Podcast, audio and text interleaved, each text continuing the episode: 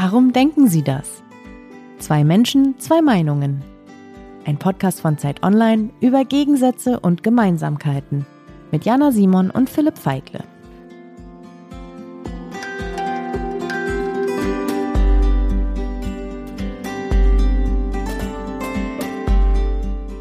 Die deutsche Sprache ist sexistisch und sollte nicht so bleiben. Ganz offen bin ich in der Frage, wie sollte sie denn werden? Und wie, das müssen wir gemeinsam angehen. Aber dass sie sexistisch ist, dafür, daran besteht für mich überhaupt kein Zweifel.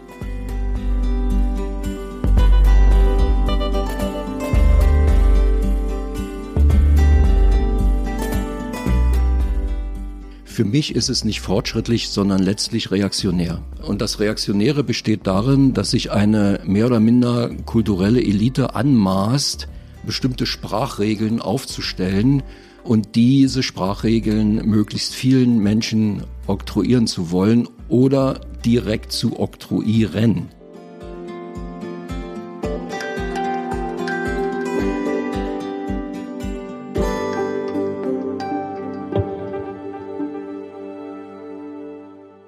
Ja, Philipp, wir haben gerade zwei Menschen gehört, äh, die sich wahrscheinlich nie begegnet wären, wenn wir sie nicht eingeladen hätten und die in einer Frage sehr unterschiedlich denken. In einer Frage, die gerade in unserer Gesellschaft, in den Universitäten, auch in Redaktionen, also bei uns und in Verlagen, aber eben auch generell sehr heftig diskutiert wird. Ja, und das war die Stimme von Jana Simon, Autorin der Zeit. Das war die Stimme von Philipp Feigle, Ressortleiter des Ressorts X bei Zeit Online die Gäste unserer heutigen dritten Folge. Wobei eine sich garantiert Gästin nennen würde. Das stimmt, Jana. Unsere beiden Gäste sind tatsächlich in einer Frage gänzlich unterschiedlicher Meinung, nämlich beim Gendern. Also bei der Frage, soll man geschlechtergerechte Sprache verwenden, ja oder nein? Und wir haben insofern eine besondere Folge, weil unsere beiden Gäste diesmal keine Unbekannten sind. Die eine ist Linguistin und Feministin Luise Pusch Sie ist 77 Jahre alt und die sagt, die deutsche Sprache ist eine Männersprache, in der die Frauen systematisch zum Verschwinden gebracht werden. Luise Pusch hat schon Ende der 70er Jahre für eine gendergerechte Sprache gestritten, als du und ich, Jana, beide so gerade eben geboren waren.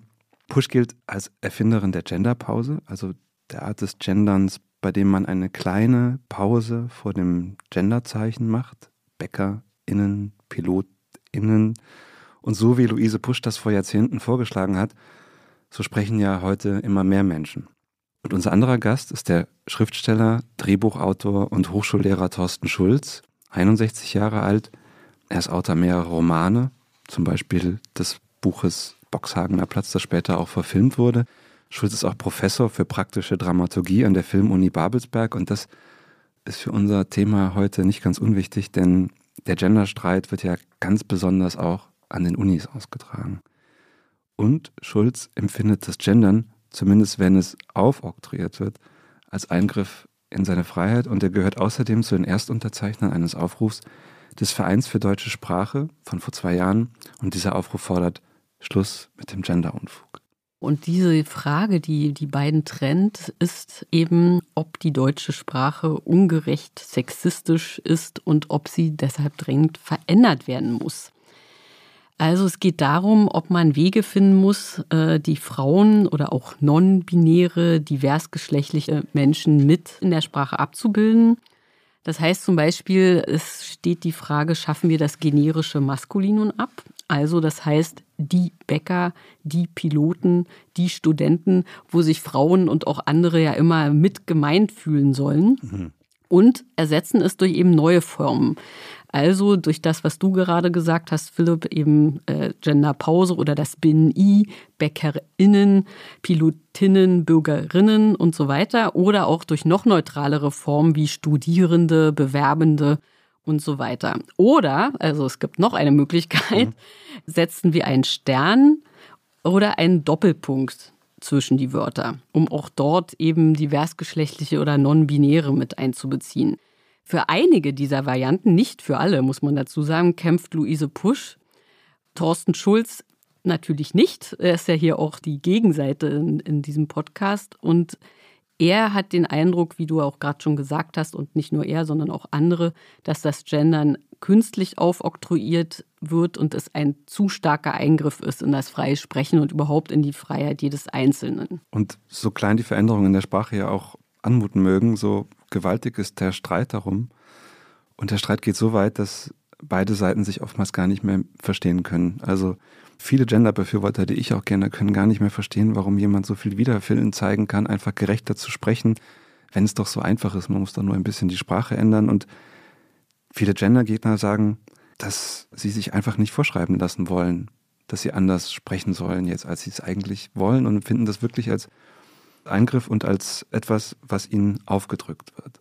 Und ähm, das Unverständnis ist so groß, dass ich denke, das ist ein perfektes Thema für unseren Podcast. Man merkt auch sehr stark daran, wie sehr das Thema spaltet, dass es tatsächlich diesmal auch relativ schwierig war, Protagonisten oder Protagonistinnen, besser gesagt, auch zu finden für diesen Podcast und besonders für die Gegenseite, also für die Seite, die sagt, dass sie gegen das Gendern ist.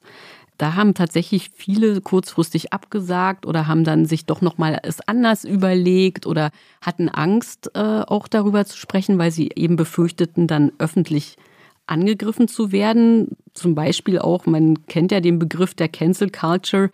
Ja, sie befürchteten tatsächlich danach eben angegriffen zu werden. Ob das tatsächlich so ist oder nicht, können wir hier nicht ausdiskutieren und nicht klären.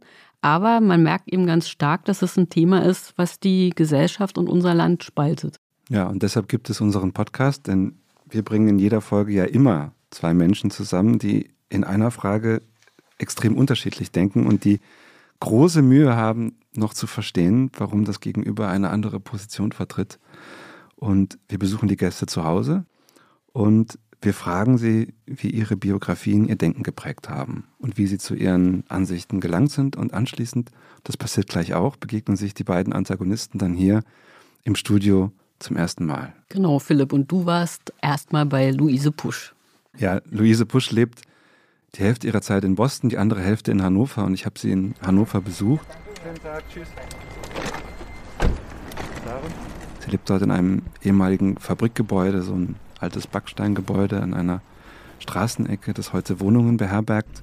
Hallo? Hallo Frau Pusch, Philipp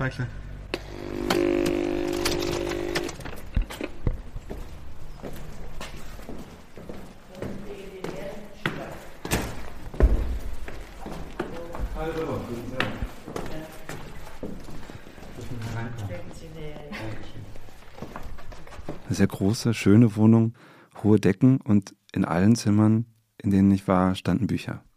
In Luise Puschs Arbeitszimmer wuchsen die Bücherregale bis unter die Decke. Darunter viele Biografien. Und was interessant war, war, dass die Bücher über die Frauen und die Männer an getrennten Orten in diesem Zimmer standen. An der einen Wand standen die Männer und an der anderen die Frauen. Luise also auch dort keine Gemeinsamkeit. Absolut, genau. Und Luise Pusch saß an ihrem Schreibtisch am Fenster und ich habe sie zuerst gefragt, wie sie sich heute mit 77 Jahren erklärt, dass sie zu solch einer Kämpferin für das Gendern geworden ist? Das Wichtigste an meiner Biografie ist wahrscheinlich, dass ich lesbisch bin und das schon wusste ungefähr mit zehn, elf, zwölf Jahren und dass ich im Versteck groß geworden bin und das war eine entsetzliche Qual. Was heißt Versteck? Ja, im Closet, wie man sagt. Also ich konnte davon niemandem erzählen, mhm. auch nicht meinen Freundinnen, in die ich mich verliebt hatte. Also das Ganze war überhaupt wenig sexuell getönt. Es war eigentlich eher romantisch, hochgradig, sehr intensiv, aber konnte mit niemandem geteilt werden. Also ich hatte irgendwie mitgekriegt durch meine Umgebung, dass das, was ich empfand, sich nicht gehörte. Und es war auch nirgends irgendein Muster, an dem ich mich orientieren konnte. Es gab solche Menschen eigentlich nicht. Und deswegen fühlte ich mich also sehr, sehr einsam und unglücklich. Ich habe also äußerlich immer sehr gut funktioniert, hatte gute Zeugnisse und das war wohl einer der wichtigsten Faktoren die mich dann schließlich zur Frauenbewegung gebracht haben, weil dann, als ich ja 30 war, 32, fing die Frauenbewegung an in Deutschland, so im Jahre 76. Es gab schon Vorläufer und dadurch wurde praktisch das Lesbischsein plötzlich aufgewertet. Mhm. Das war eigentlich politisch das, was äh, am höchsten bewertet wurde. Es war quasi eine Umwertung aller Werte. Ich wurde also von einer Person, die eigentlich besser tot wäre, zu einer, die sehr anerkannt war. Und das war natürlich sehr, sehr heilsam. Herr Pusch ist groß geworden in Gütersloh. Die Familie sagt, sie war verarmter Geistesadel. Viele Familienmitglieder hatten studiert, bis auf ihre Mutter, die einen Missionar geheiratet hatte. Also es war sehr ein gläubiges Umfeld, in dem sie da groß wurde. Die Ehe wurde eigentlich früh geschieden, als Luise Pusch drei Jahre alt war. Und sie wuchs dann bei der Mutter auf, die als Sekretärin und Krankenschwester arbeitete. Die Familie hatte wenig Geld, weil der Vater abwesend war und wohl auch das Kindergeld für sich behielt. Also buchstäblich hatten wir oft gar nichts zu essen oder wir kamen nach Hause und fragten, was ähm, nicht, fragten nicht, was gibt es denn zu essen, sondern gibt es was zu essen. Also da war dieser Anspruch und natürlich alle Kinder gehen aufs Gymnasium und ähm, aber in dem Gymnasium, wo eben die Töchter von Rechtsanwälten und Ärzten waren, da war ich also irgendwie äh, von meinem Status her ganz klar das Schlusslicht und was war das für ein Gymnasium? Das war das Mädchengymnasium in Gütersloh. Mhm. Für gehobene Töchter? Ja, es war, die anderen waren, also es war, glaube ich, niemand irgendwie Tochter einer Sekretärin, alleinerziehend. Und ich bekam dann auch häufig so milde Gaben von der Kirche und von der Schule. Und andere, äh, ja, peinliche Dinge. Die Mutter hat sehr an sie geglaubt, sagt sie, und hat ihr auch viel Selbstvertrauen gegeben, aber sie war eben auch sehr religiös, wie die Familie insgesamt. Wusste die Mutter denn, dass ihre Tochter lesbisch ist? Lange Zeit nicht. Sie war schon über 20, als sie es dann ihrer Mutter erzählt hat. Als ich 22 war. Ja, da hatte ich schon eine Beziehung und äh, mit einer Frau im Rollstuhl. Und die war hm, gerade zerbrochen, diese Beziehung. Und ich war also auch zerbrochen. Und bin dann einfach irgendwie zusammengebrochen zu Hause und äh, habe geweint was ich kaum mal gemacht habe. Und da fragte meine Mutter, was ist denn? Kannst du mir doch sagen? Und sie vermutete wahrscheinlich, ich würde irgendwie ein uneheliches Kind erwarten oder so. Und das hätte sie vielleicht noch ausgehalten, aber was ich ihr dann erzählte, das ging in ihrem Kosmos nicht. Das war vermutlich dann ein, harter Moment und vielleicht auch ein Bruch. Ja, das, also sie konnte mich da nicht unterstützen und hat immer versucht, mich davon abzubringen weil es steht ja in der Bibel also, dass das nicht, sich nicht gehört. Die war sehr gläubig oder hatte ihren eigenen Glauben irgendwie sich zurechtgezimmert. Sie ging zum Beispiel selten in die Kirche, aber an, an sich eben als Missionarstochter waren wir natürlich alle geprägt vom evangelischen Denken. Und ich habe dann immer nur gesagt, als gute Linguistin, aber in der Bibel steht doch, du sollst nicht mit Knaben schlafen. Also das tue ich ja nun nicht. Also aber die meinte, ich hätte da wohl was falsch verstanden. Ja, die Mutter hat es nicht akzeptiert und Luise Pusch hat sich dann erstmal von ihr distanziert, ist dann zum Studium nach Hamburg, hat Anglistik, Latinistik und allgemeine Sprachwissenschaft studiert, dann später nach Konstanz, wo sie sich auch habilitiert hat. Sie begann also eine wissenschaftliche Karriere und in dieser Zeit hat sie sich unter anderem auch dann therapeutischen Rat gesucht. Ich bin extra in die Zürcher Lesbengruppe gegangen, da hatte mein Psychoanalytiker mich hingeschickt. Ich wollte mich eigentlich umpolen lassen von ihm. Also ich dachte, ich halte das nicht aus. Hm. Äh, ich möchte lieber so sein wie alle Leute, damit ich überhaupt hier irgendwie leben kann. Was hat er, was hat er dazu gesagt, der Psychoanalytiker? Der hat gesagt, es geht nicht. Und er könnte nur versuchen, mich zu unterstützen und meine Widerstandskraft zu stützen. Und das ginge sicher am besten, wenn ich äh, mit Gleichgesinnten oder mit anderen Lesben mich zusammentäte und gemeinsam gegen die Gesellschaft vorginge. Die hat ja Frau Puss sehr eindrücklich äh, erzählt, wie sie damit umgegangen ist. Wie ist sie denn dann dazu gekommen, sich mit der geschlechtergerechten Sprache zu beschäftigen, also mit dem Gendern? Also wir sind jetzt Ende der 70er Jahre um das, uns, uns beide nochmal dran zu erinnern, das ist wirklich ähm, schon eine Weile her. Sie ist damals in Kontakt mit, wie sie selber erzählt hat, mit der Frauenbewegung. Aber in der Wissenschaft, da in Konstanz, hatte sich bis dahin mit ganz anderen Dingen beschäftigt und zählte auch nicht zu denen, die die Sprache von einem feministischen Standpunkt kritisiert hätten oder so. Aber Ende der 70er Jahre schreibt ihre Kollegin Senta Trömel-Plötz, das ist eine Mitbegründerin der feministischen Linguistik, also auch eine Sprachwissenschaftlerin, einen Aufsatz zum Thema Frauen und Linguistik. Und der wurde von einem anderen Sprachwissenschaftler heftig und wie Pusch noch heute findet, besserwisserisch kommentiert. Und da beschließt sie, eine Verteidigung zu schreiben und fängt an, sich richtig mit dem Thema zu beschäftigen, nämlich mit der feministischen Sprachwissenschaft. Wenn man einen Aufsatz schreibt, dann äh, liest Frau ja, jede Menge, um sich da äh, ja, abzusichern und sich auf den Stand der Diskussion zu bringen. Ich las dann also etliches von äh, den US-AmerikanerInnen zum Thema und das hat mir eingeleuchtet. Und dann habe ich mir das Thema genauso gründlich vorgenommen, wie ich vorher über das italienische Temposystem oder das italienische Gerondio nachgedacht habe.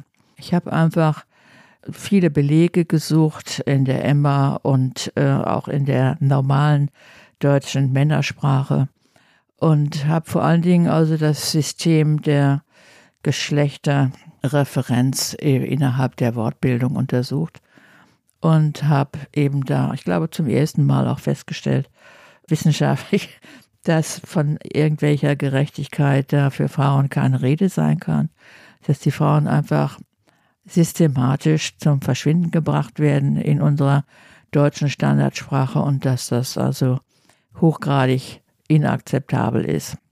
Also, äh, äh, wie gesagt, im Wortschatz, wenn wir uns nur mal angucken, was da unter Mann alles steht, dann kommt es zu solchen Wörtern wie Frauenmannschaft und äh, Mädchenmannschaft und alle unglaubliche Dinge.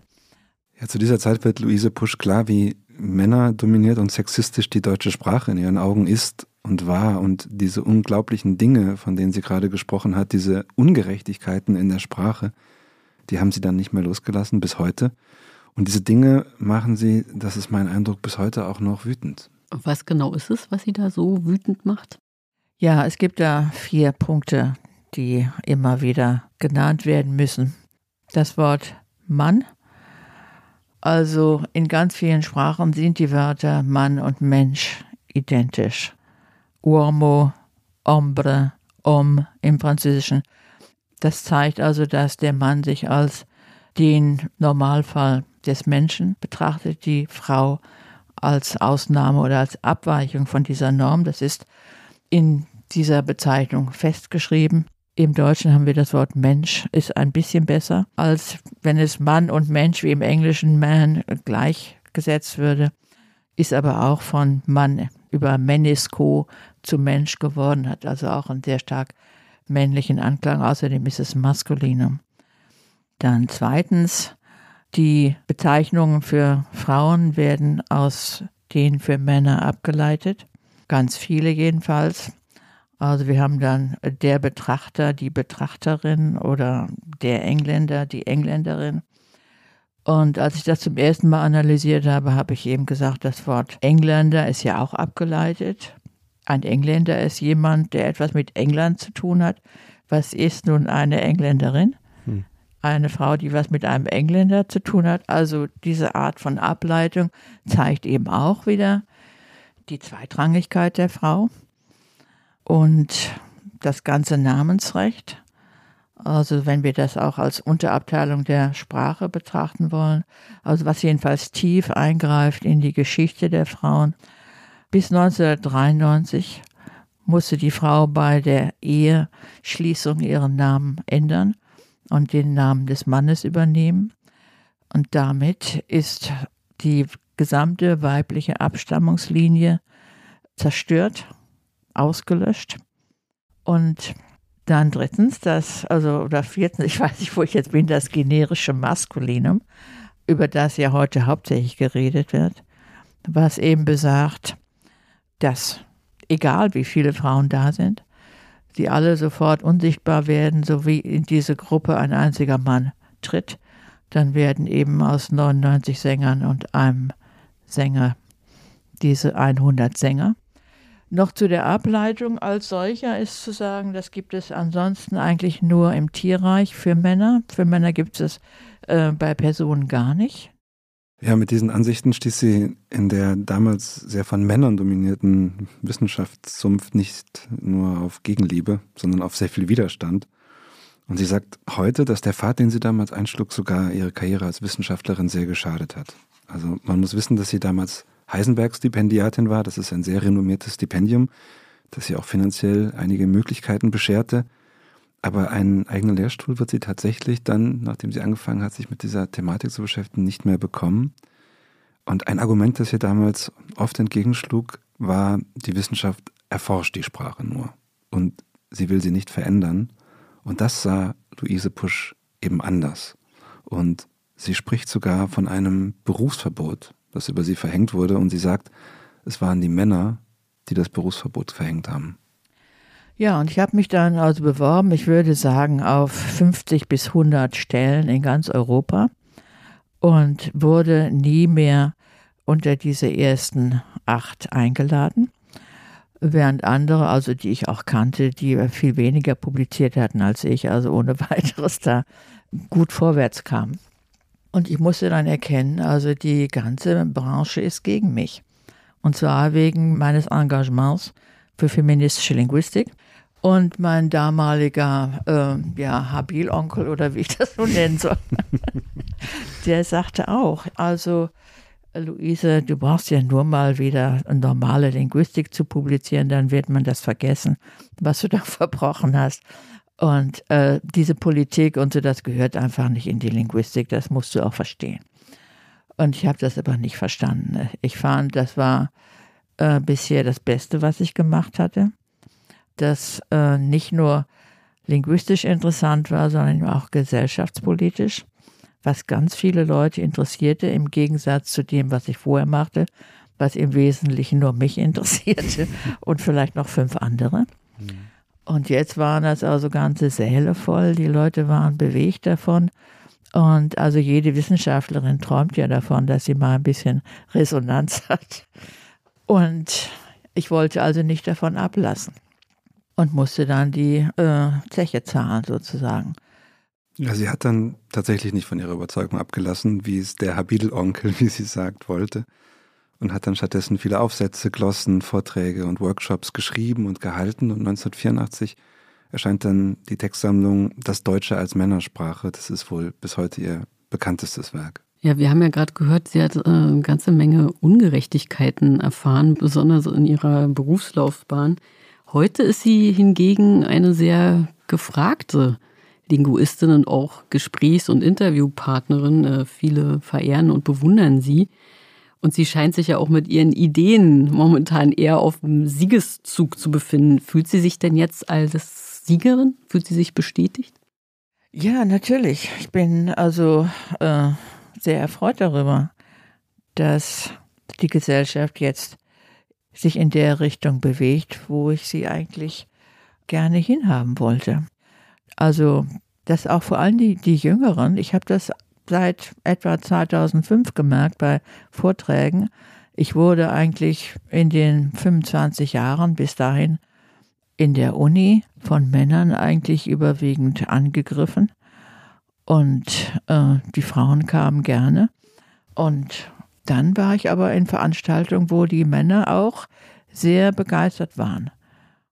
Also sie fühlt sich vielleicht nicht als Siegerin der Geschichte, aber sie fühlt sich doch bestätigt, dass heute mehr Menschen ihre Ideen teilen. Ja, und Ihr Diskussionspartner Thorsten Schulz, bei dem ich ja war, der fühlt sich von diesen neuen Entwicklungen zumindest in seiner Freiheit beschnitten, also zumindest dann, wenn sie von oben aufoktroyiert wird, wie er es sagt. Hast du denn, ähm, Frau Pusch, auch unsere schöne Standardfrage gestellt, äh, ob sie sich vorstellen kann, wie eben er oder ihr Gegenüber zu seiner Meinung gelangt ist? Klar, Jana. Ich habe ja diese Gefühle auch gehabt. Aber ich sehe Gründe dafür, die Gefühle zu bekämpfen. Und, aber ich habe großes Verständnis dafür, dass das alles unbequem ist. Und auch wenn die Sprache, die ich gerne verwende und die meine Muttersprache ist, jetzt irgendwie nicht mehr so richtig ankommt, das ist schon schmerzlich. Ja, die Frage ist, ob der Schmerz für einen guten Zweck ist oder nicht. Und da teilen sich eben unsere Urteile. Also ich sage, es lohnt sich. Insofern hat sich da jetzt der Wind etwas gedreht und die Debatte geht mehr in die Richtung, die ich für richtig halte. Und ja, er muss sich mit diesen Folgen auseinandersetzen. Die sind aber natürlich in gar keiner Weise derartig existenziell, wie die Folgen für mich waren. Insofern habe ich da nicht so großes Mitleid. Also kein Mitleid zumindest. Er hört sich nicht so richtig danach an. Ähm, jetzt kommen wir zu unserer Skala. Ähm, in jeder Folge fragen wir, wie sicher sich unser jeweiliger Gast oder Gästin ihrer Meinung sind auf einer Skala von 1 bis 10. Was sagt denn Frau Pusch? Ich würde sagen, dass die deutsche Sprache sexistisch ist. Wenn Sie mich da fragen, würde ich sagen, die Sicherheit liegt bei 10.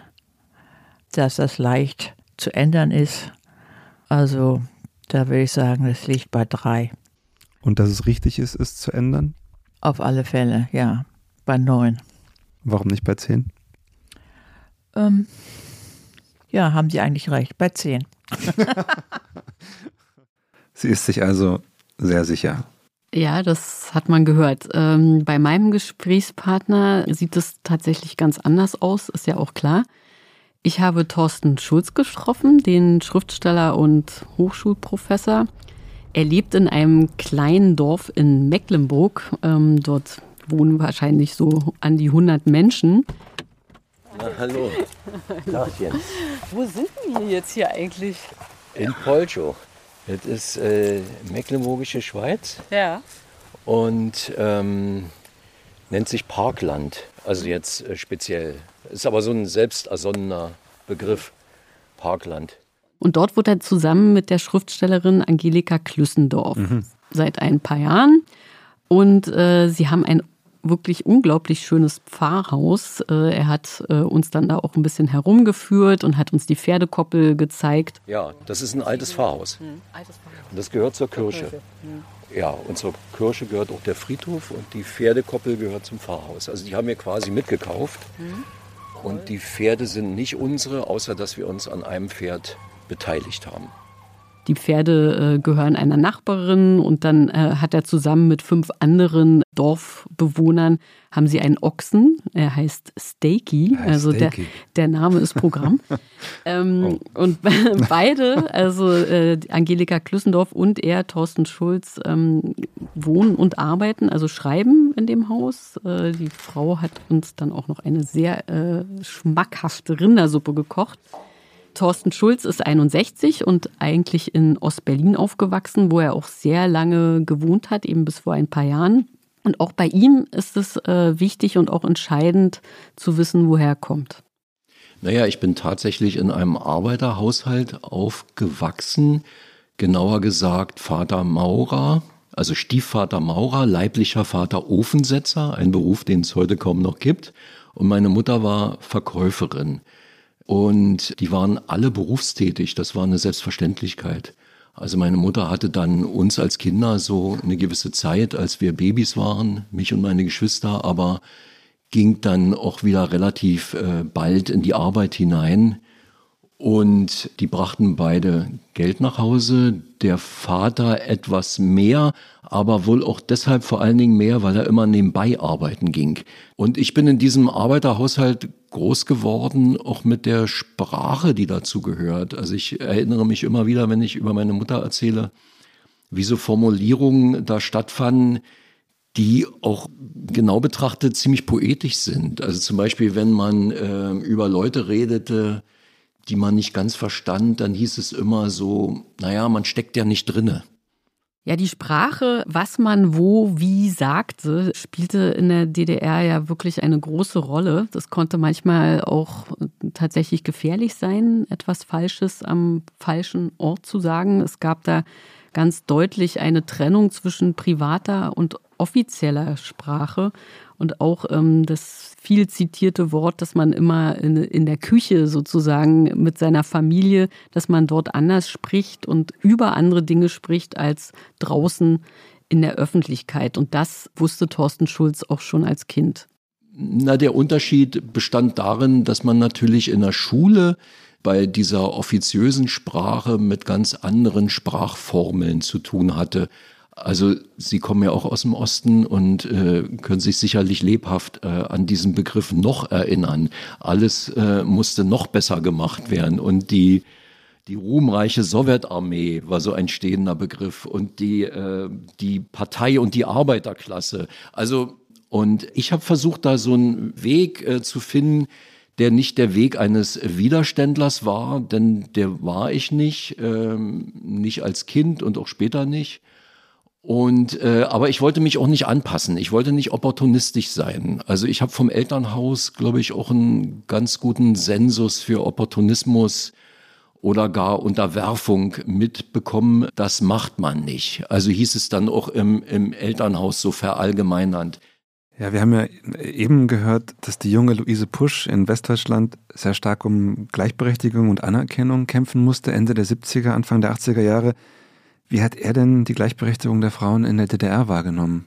Äh, die Rolle der Frau war äh, weniger ein Thema, was, glaube ich, an diesem Maß an Gleichberechtigung, das eben zu verzeichnen war, äh, gelegen haben mag. Es ist ja aufs Sprachliche projiziert. Mittlerweile ein viel benutztes Beispiel, dass eine Frau, wenn man sie fragte, was sie arbeitet, sagte, ich bin Ingenieur.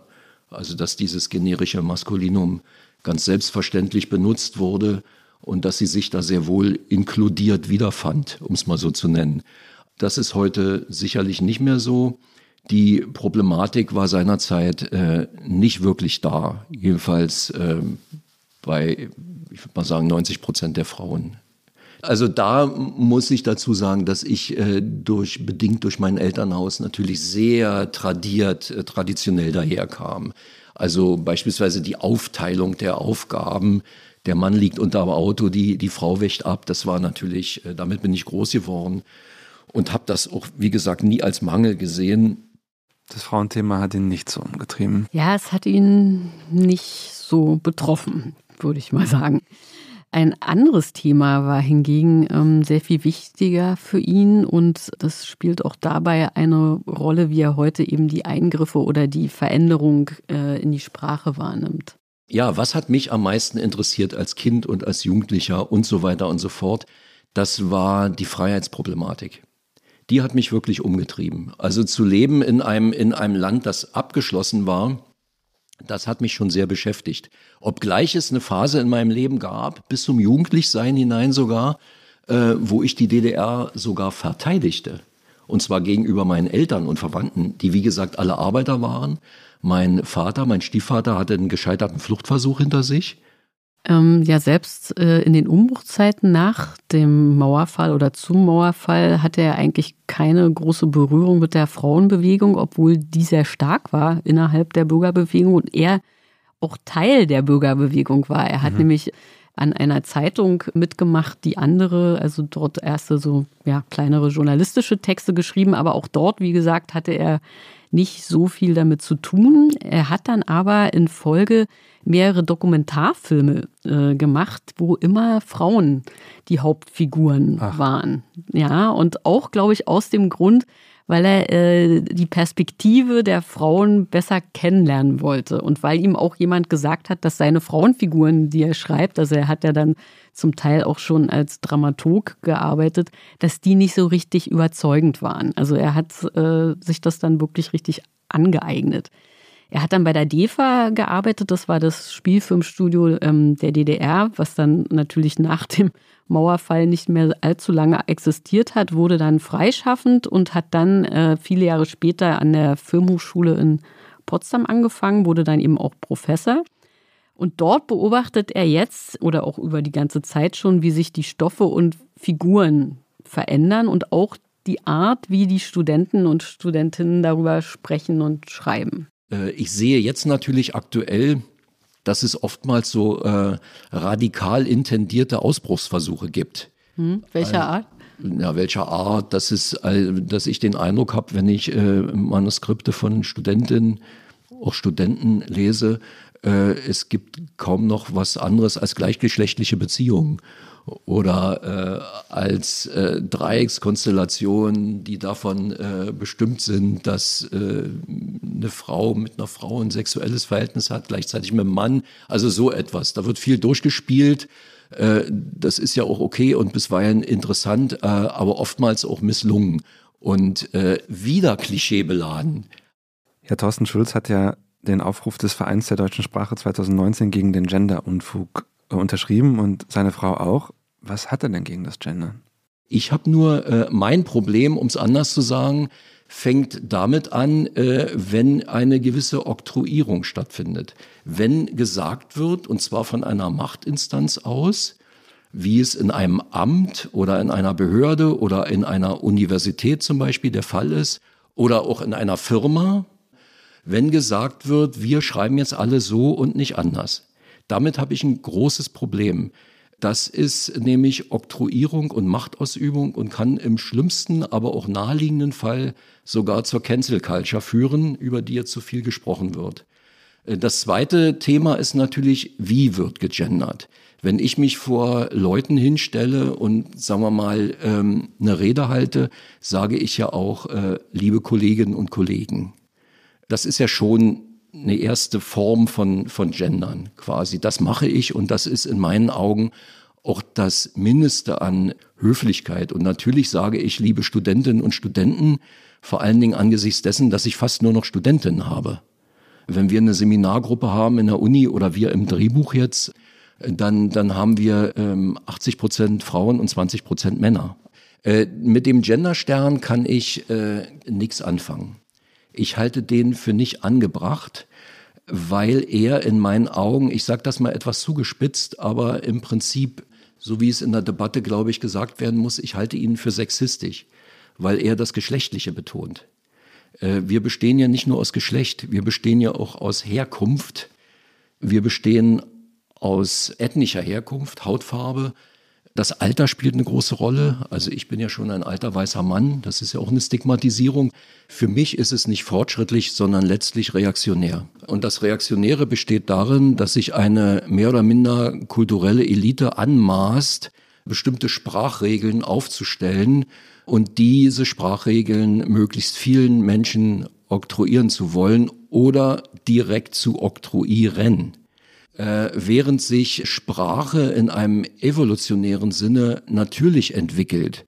Die Hochschulen, und er ist ja nun mal Professor, sind ja auch einer der Hauptaustragungsorte dieses Konfliktes. Und da ist er als Professor jetzt tatsächlich mittendrin. Das sind, äh, sagen wir mal, zum Beispiel akademische Mitarbeiter, die noch eine Karriere vor sich haben, zum Beispiel an der Uni oder an einer anderen Uni. Und die machen sich sehr wohl Gedanken darüber. Und da kenne ich auch konkrete Fälle, wie sie sich äh, sprachlich kundtun. Das ist ein, ein großes Thema bei denen. Und die empfinden es als Druck, als repressiven Umstand. Ja, natürlich gibt's unter denen auch Leute, die das aus Überzeugung tun. Das gibt's auch. Aber äh, ich finde schon allein einer oder eine, die das als Repression empfindet, die es ja auch ist im Prinzip, ist schon genug, um zu sagen, das muss nicht unbedingt sein in einer liberalen Gesellschaft. Das ist ungut fürs gesellschaftliche Klima. Und das erinnert mich natürlich, und anders kann es ja gar nicht sein, bei meiner Herkunft immens an die DDR, wo es immer diese private Sprache und diese öffentliche Sprache gab. Und wir entwickeln uns äh, dahin, wenn wir nicht aufpassen. Ja, das ist mein Punkt. Das ist eigentlich mein Dreh- und Angelpunkt bei der ganzen Geschichte. Ja, jetzt kann man natürlich sagen, Thorsten Schulz ist ein älterer weißer Mann, er hat das gerade eben sogar selber gesagt der sich nicht, vielleicht nicht verändern will, kann er denn verstehen, dass andere sagen, er könne darüber vielleicht gar nicht urteilen, weil er ja auch gar nicht die Person ist, um die es im Prinzip geht. Denn diejenigen, die ja zum Verschwinden gebracht werden, wie Luise Pusch es gesagt hat, sind ja die anderen, nicht er. Gute Frage. Ich äh, bemühe mich, das nachzuvollziehen. Also allen Ernstes, aber ich äh, stimme nicht zu, wenn die Person mir mein Recht absprechen will, so zu reden, wie ich es für richtig halte. Also das ist nämlich genau der Unterschied. Also, äh, und wenn immer so viel von Respekt gesprochen wird, dann äh, kann ja Respekt nicht eine Einbahnstraße sein. Ich glaube, ob jetzt junger oder alter oder binärer oder non-binärer Mensch, der Respekt auf allen Seiten und in alle Richtungen äh, stattfinden sollte. Kann er sich denn vorstellen, wie Luise Pusch, also die, seine Gesprächspartnerin, in wenigen Minuten zu ihrer Meinung gelangt ist?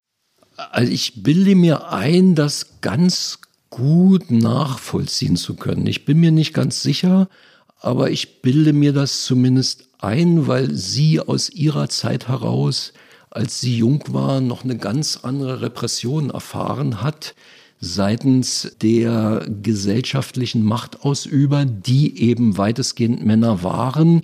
Und ich kann mir vorstellen, dass aus diesem Repressiven heraus, das wäre so meine Brücke zu ihr, sie, zumal als Linguistin, äh, in diese Richtung gegangen ist und ja wirklich kreativ war als Linguistin. Das kann man ja nicht anders sagen. Also wie wir gerade gehört haben, er kann es also durchaus verstehen, aber man muss auch dazu sagen, hier treffen sich wirklich zwei Menschen mit sehr unterschiedlichen Erfahrungen, Lebenserfahrungen und auch Hintergründen aufeinander. Ne? Also Schulz hat sich sogar äh, sehr vorbereitet auf das Zusammentreffen mit Push und hat sich zuvor Videos und Interviews mit ihr im Internet angeschaut. Und dort ist ihm etwas sehr negativ aufgefallen. In einem Gespräch mit dem Literaturhaus Zürich wird Push von der Moderatorin gefragt, was denn geschehen muss, damit wir eine humanere Sprache bekommen. Und da antwortet Luise Pusch, dass eigentlich eine Umerziehung nötig sei. Bei dem Wort Umerziehung gehen bei mir natürlich schon ein paar Alarmglocken an. Der erste Schritt zur Umerziehung ist die Oktroyierung. Und dann gibt's natürlich noch schlimmere Facetten. Wer das, wer das dann nicht mitmacht, der, der äh, erfährt Repression, welcher Art auch immer. Das muss ja jetzt nicht äh, eine 20-jährige Gefängnisstrafe sein. Das wäre ja vielleicht nicht angemessen, aber Karriereknick beispielsweise, so, ja, der muss in den sauren Apfel beißen, wie der Volksmund sagt. Wir kommen zu unserer Skala. Du hast ihn sicherlich auch gefragt, wie sicher er sich seiner Meinung ist auf einer Skala von 1 bis 10. Was hat er geantwortet? Äh, 9.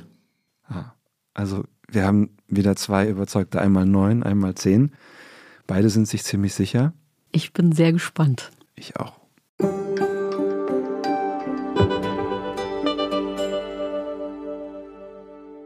Herzlich willkommen zu unserem zweiten Teil unserer Folge Warum denken Sie das? Heute zum Thema Gendern. Wir begrüßen hier ganz herzlich im Studio Luise Pusch und Thorsten Schulz. Herzlich willkommen. Guten Tag. Diesmal sagen wir gleich vorab, dass mein Kollege Philipp und ich uns etwas zurückhalten werden in der Diskussion, weil wir wollen ja, dass Sie miteinander ins Gespräch kommen und nicht, dass man uns ständig hört.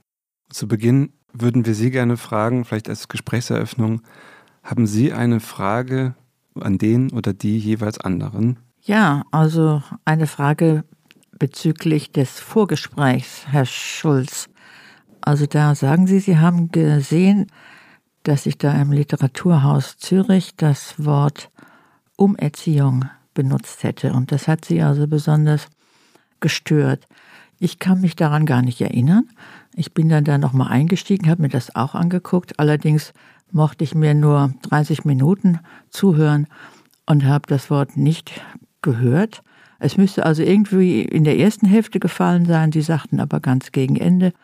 Also ich frage mich, sind Sie wirklich sicher, dass ich das benutzt habe? Es ist eigentlich, gehört kaum zu meinem Wortschatz. Ich sage höchstens mal, ja, also wir sind ja in dieser Sprache alle groß geworden, erzogen worden, dann braucht es halt eine gewisse Umorientierung, aber eben, also ich konnte das irgendwie gar nicht finden. Aha, also ich gucke mir das nochmal an. Es ist mir noch nicht oft im Leben passiert, dass ich irgendwelche Begriffe imaginiert hätte, die nicht wirklich vorgekommen sind. Aber irgendwann ist immer das erste Mal, wie man so sagt. Und das Lustige ist, ich hätte Ihnen jetzt genau diese Frage gestellt, ja. weil mich das äh, so interessiert hat und weil ich das gar nicht mit Ihnen so zusammengebracht habe. Mhm. Äh, das hat mich gewundert und ich bin dann zusammengezuckt. Ich habe mir das angeguckt, die ganze, den ganzen Beitrag. Ich würde jetzt meine Hand dafür nicht ins Feuer legen wollen, wenn Sie sich das nochmal angeguckt haben. Andererseits gehe ich fest davon aus, und es hat mich eben wirklich interessiert, mhm. zumal Umerziehung für mich mit meiner DDR-Sozialisation ein sehr geprägter Begriff ist, ein sehr besetzter Begriff, also Stichwort stalinistische Erziehungsmaßnahmen. Genau, ja. Ich weiß aber, um das gleichzeitig zu relativieren, dass das im Westen, da habe ich auch nochmal nachgelesen, ganz stark im Zusammenhang mit Re-Education gebraucht wurde. Aber heutzutage sollte man vielleicht den Begriff trotzdem lassen, weil er eben diese Negativbesetzung genau. hat im ehemaligen real existierenden Sozialismus. Und meine Frage wäre da anschließend, ob Sie, wenn Sie die Macht dazu hätten, also eine politische Funktion, die das ermöglichen würden, die Gendersprache in welcher Art auch immer verordnen würden? Nein, niemals würde ich nicht. Okay, das freut mich. Nein, auf keinen Fall. Ich würde eben versuchen, die Menschen zu überzeugen. Okay. Und das habe ich immer gemacht. Aber sowas vorzuschreiben, das geht mir gegen die Natur. Was die Therapie betrifft, da müssen wir mal sehen, da müssen wir die Sprachgemeinschaft überzeugen. Und die Sprachgemeinschaft kann sich alles Mögliche selber einfallen lassen, um diesen Zustand zu beheben. Und wir wurden etwa 30 Jahre eigentlich nicht wahrgenommen. Und jetzt mit der Queer-Bewegung und besonders mit der Einführung des dritten Geschlechts als divers ist die Debatte unglaublich in Fahrt gekommen. Also praktisch seit zwei Jahren, würde ich sagen.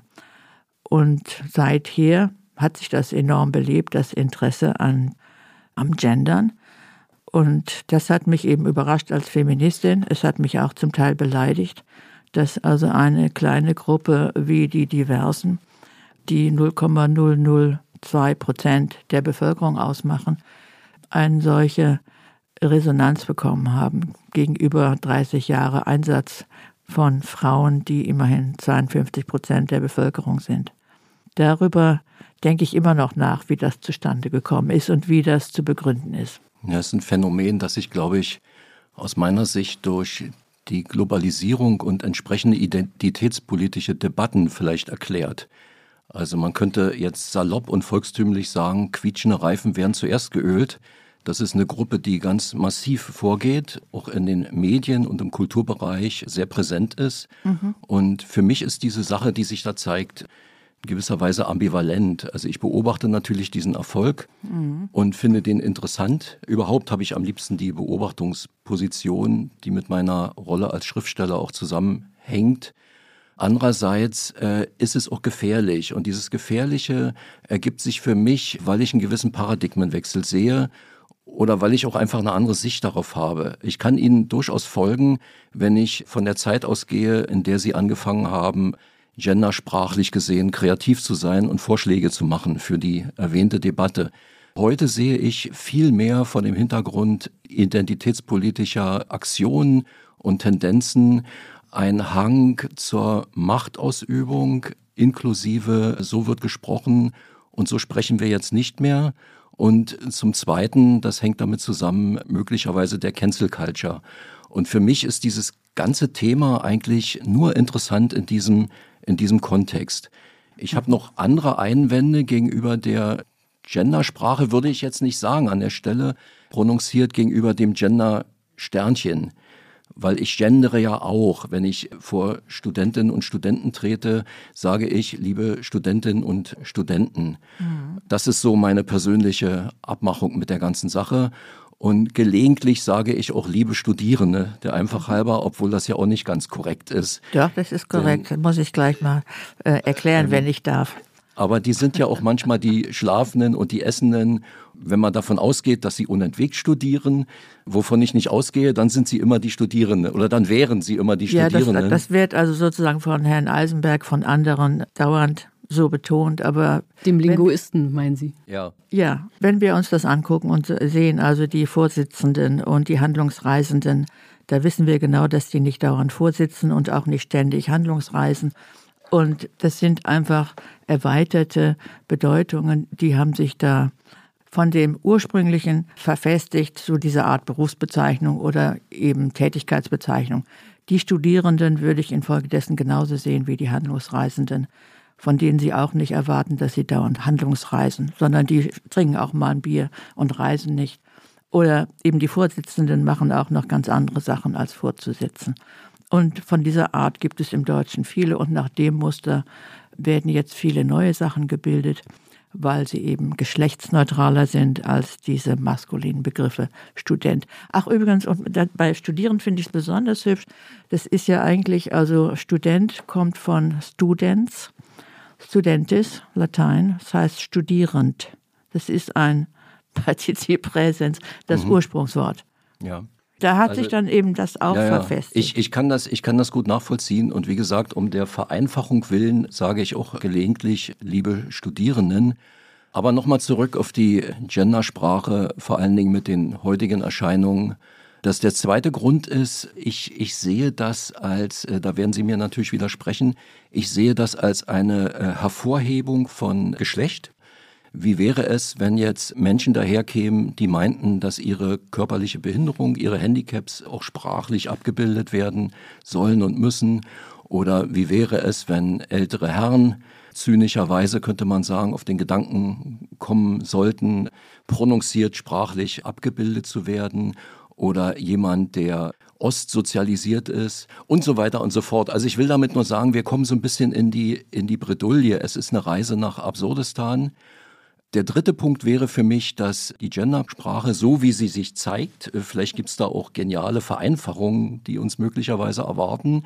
Ich glaube nicht dran, aber es ist ja möglich. Der dritte Punkt ist eine Verkomplizierung der Sprache. Also wenn ich mir Leute vorstelle, wir haben viele Analphabeten schon mittlerweile. Ich habe neulich die Zahl gehört. Ich dachte, ich höre nicht recht. Oder wenn ich an die Wie Migranten, viel waren es denn? Ich kann mich nicht, ich habe die Zahl gehört und ja, habe es war äh, viel. gestaunt. 20 Prozent ungefähr. Ich, ich hätte es nie dachte, oder das, 16. Das kann ja nicht wahr sein, aber, aber offenkundig, da gibt es ja auch verschiedene Abstufungen, aber diesen Leuten wird es ja nicht gerade leicht gemacht dadurch, dass die für sie ohnehin schwere Sprache dann noch äh, mit Gendersprache durchsetzt ist. Und denken wir an die vielen Migrantinnen und Migranten, die wir haben, die hier im Lande integriert und sozialisiert werden sollen. Die haben damit auch ihre liebe Mühe. Und der vierte Punkt ist auch ein außerlinguistischer Punkt. Also Sie merken, ich habe im Prinzip äh, fast nur außerlinguistische Punkte, die ich dabei anführe mit meiner Skepsis dem gegenüber. Der vierte Punkt ist eben, dass es sich irgendwie so ein, wie so ein Nebenkriegsschauplatz geriert, während es, weiß Gott, wichtigere Dinge gibt und man mit einer gewissen Gelassenheit sagen könnte, die evolutionäre Entwicklung von Sprache wird es schon bringen oder nicht bringen. Man sagt ja auch völlig zu Recht nicht mehr das Fräulein, was tatsächlich etwas Diskriminierendes in sich trägt. Und so, wenn wir uns in zehn Jahren wieder treffen, werden wir sehen, was da passiert ist oder nicht passiert ist. Also ich bin relativ skeptisch diesen neuen Erscheinungen gegenüber und glaube, das wird auch wieder abebben, weil es wirklich nicht praktikabel ist. Also es stört und es spaltet auch im Kern. Also es, es spaltet dahingehend, dass, dass die Leute einen Unmut entwickeln und sagen, nee, da mache ich jetzt nicht mit. Und das finde ich jammerschade in einer Gesellschaft, die zunehmend von Atomisierung und Vereinzelung und Gruppen- und Grüppchentendenzen geprägt ist. Und letzter und vielleicht erster Punkt, weil es ein persönlicher ist, ich bin ja neben meiner schriftstellerischen Tätigkeit als Professor an der Filmuniversität tätig und ich beobachte bei Universitäten und Hochschulen, wie damit doch Politik gemacht wird, wie Einflussnahme stattfindet. Und jetzt kann man immer sagen, ja, nenn mal Beispiele und so. Das ist gar nicht so einfach. Erstens darf ich keine konkreten Beispiele nennen, weil das wäre nicht meinem Arbeitsvertrag entsprechend, um es mal so schlicht zu sagen. Ich würde dagegen gewisse Prämissen verstoßen. Und zweitens ist es auch filigraner. Es ist einfach so, dass mich Leute zum Beispiel, wenn sie sich für einen Job bewerben, Professur oder mehr noch einen Job als akademischer Mitarbeiter, die fragen mich, wie soll ich mich denn zu dem Thema verhalten, wenn ich da hingehe und gefragt werde. In Ausschreibungen hatten wir zum Beispiel diese Problematik des Gender Mainstreamings, dass sich Bewerberinnen und Bewerber da entsprechend äußern sollten oder mussten. Mhm. Und ich sage Ihnen, da kamen allerhand Leute auf mich zu und fragten mich, ja, was soll ich denn dazu sagen? Ja, da ist Tür und Tor für Opportunismus offen. Man kann auch sagen Feigheit, aber die Leute verhalten sich eben. Die wollen Karriere machen Und mir persönlich kann das wurscht sein mittlerweile, aber andere, die jünger sind, wollen Karriere machen und richten sich danach und entwickeln dann aber auch so einen Groll gegenüber dieser Oktroyierung. Und äh, mir geht das echt gegen den Strich und das hat ganz sicherlich, äh, wir haben uns ja im ersten Teil des Podcasts auch darüber unterhalten, das hat ganz sicherlich mit meiner Herkunft auch zu tun. Ja, ja ich, ich möchte jetzt mal so einige Punkte da kommentieren. Also es hat sich um 180 Grad gedreht. Zu meiner Zeit war das Gendern bzw. das Eintreten für geschlechtergerechte Sprache, für mich war das tatsächlich und faktisch der Grund für ein Berufsverbot. Ich wurde deswegen, weil ich diese Forschungsrichtung vertrat, praktisch von einer Professur, die auf die ich also wirklich geradlinig zusteuerte, ausgeschlossen. Ich musste dann einen anderen Berufsweg einschlagen. Also wenn andere dann darüber klagen, ach, da wird mir eventuell irgendwie ein Strick draus gedreht, dann kann ich eigentlich nur sagen, mir kommen die Tränen sozusagen. Eine Ungerechtigkeit soll man nicht mit der anderen begegnen, würde ich sagen. Ich also würde sagen, also bei mir ist das schon mehr als Ungerechtigkeit und überhaupt, also bei den Feministinnen, die ganz lange warten mussten, bis sie Mitte der 90er Jahre dann praktisch die Professuren bekamen, die ihnen quasi seit 10, 20 Jahren von der Fähigkeit her und der ja, Professionalität her zustanden und die dann praktisch zehn Jahre später beinahe schon wieder abgeschafft werden sollten, weil eben das Gendern inzwischen hm, unbeliebt geworden war und die Genderprofessuren. Und dann sagten sie irgendwas mit Fräulein, ja, das hätte sich ja jetzt überlebt und wäre jetzt nicht mehr so als Begriff anerkannt. Die Geschlechterbeziehungen haben sich gewandelt. Also tatsächlich ist es so, dass es ganz viele Eingaben gegeben hat gegen den Begriff Fräulein es ist auch nicht nur das Wort selber, sondern was, was so störend ist, diese Verniedlichung, Verkleinerung der Frau, sondern einfach die Asymmetrie, dass es das entsprechende bei den Männern nicht gibt. Also das Herrlein wurde vorgeschlagen von den Frauen, das wäre dann auch gerecht gewesen. Aber diese einseitige Ableitung der Frauen oder die ein, einseitige Definition als noch zu haben, als Information für den interessierten Herrn, das wurde eben abgelehnt. Die Asymmetrie überhaupt in der Sprache ist eigentlich der Hauptknackpunkt. Und was haben Sie davor noch gesagt? Was war der zweite Punkt? Ach so, diese, diese Reise nach Absurdistan. Wenn man jeder Gruppe gerecht werden will ja. und angesichts von Überempfindlichkeiten, die ja auch immer größer werden in der Gesellschaft, das äh, führt Ja, Sie sagten also, Sie als alter weißer Mann wollten auch nun Ihre sprachliche Kennzeichnung haben oder ich als alte weiße Frau vielleicht. Es geht eigentlich um die Kategorie Geschlecht, deswegen, weil sie in der Sprache verankert ist. Die anderen sind nicht in der Sprache verankert. Das ist ein, praktisch der konstituierende Teil der deutschen Grammatik und vieler Grammatiken zwischen den Geschlechtern sprachlich zu unterscheiden und nicht zwischen der Hautfarbe oder irgendwas sonst. Und insofern ist auch der Anspruch der Diversen berechtigt, weil es auch da um das Geschlecht geht, eben weil sie sich da nicht zugehörig fühlen, aber doch in die eine oder andere Schublade eingeordnet werden sollen, müssen oder was. Für diese Gruppe die passt also nicht und sie ist, äh, glaube ich, wesentlich größer, als wir noch bisher so ahnen. Alle anderen haben jedenfalls keinen sprachlich-historischen Anspruch auf irgendwelche Zeichen, ob das nun Schmetterlinge sind oder Sonnenblumen oder was wir sonst noch in die Wörter einbauen wollen.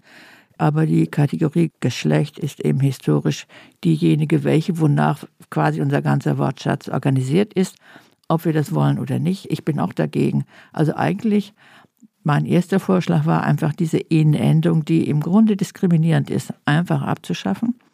Und jetzt zu sagen, wir sagen ja die Angestellte und der Angestellte.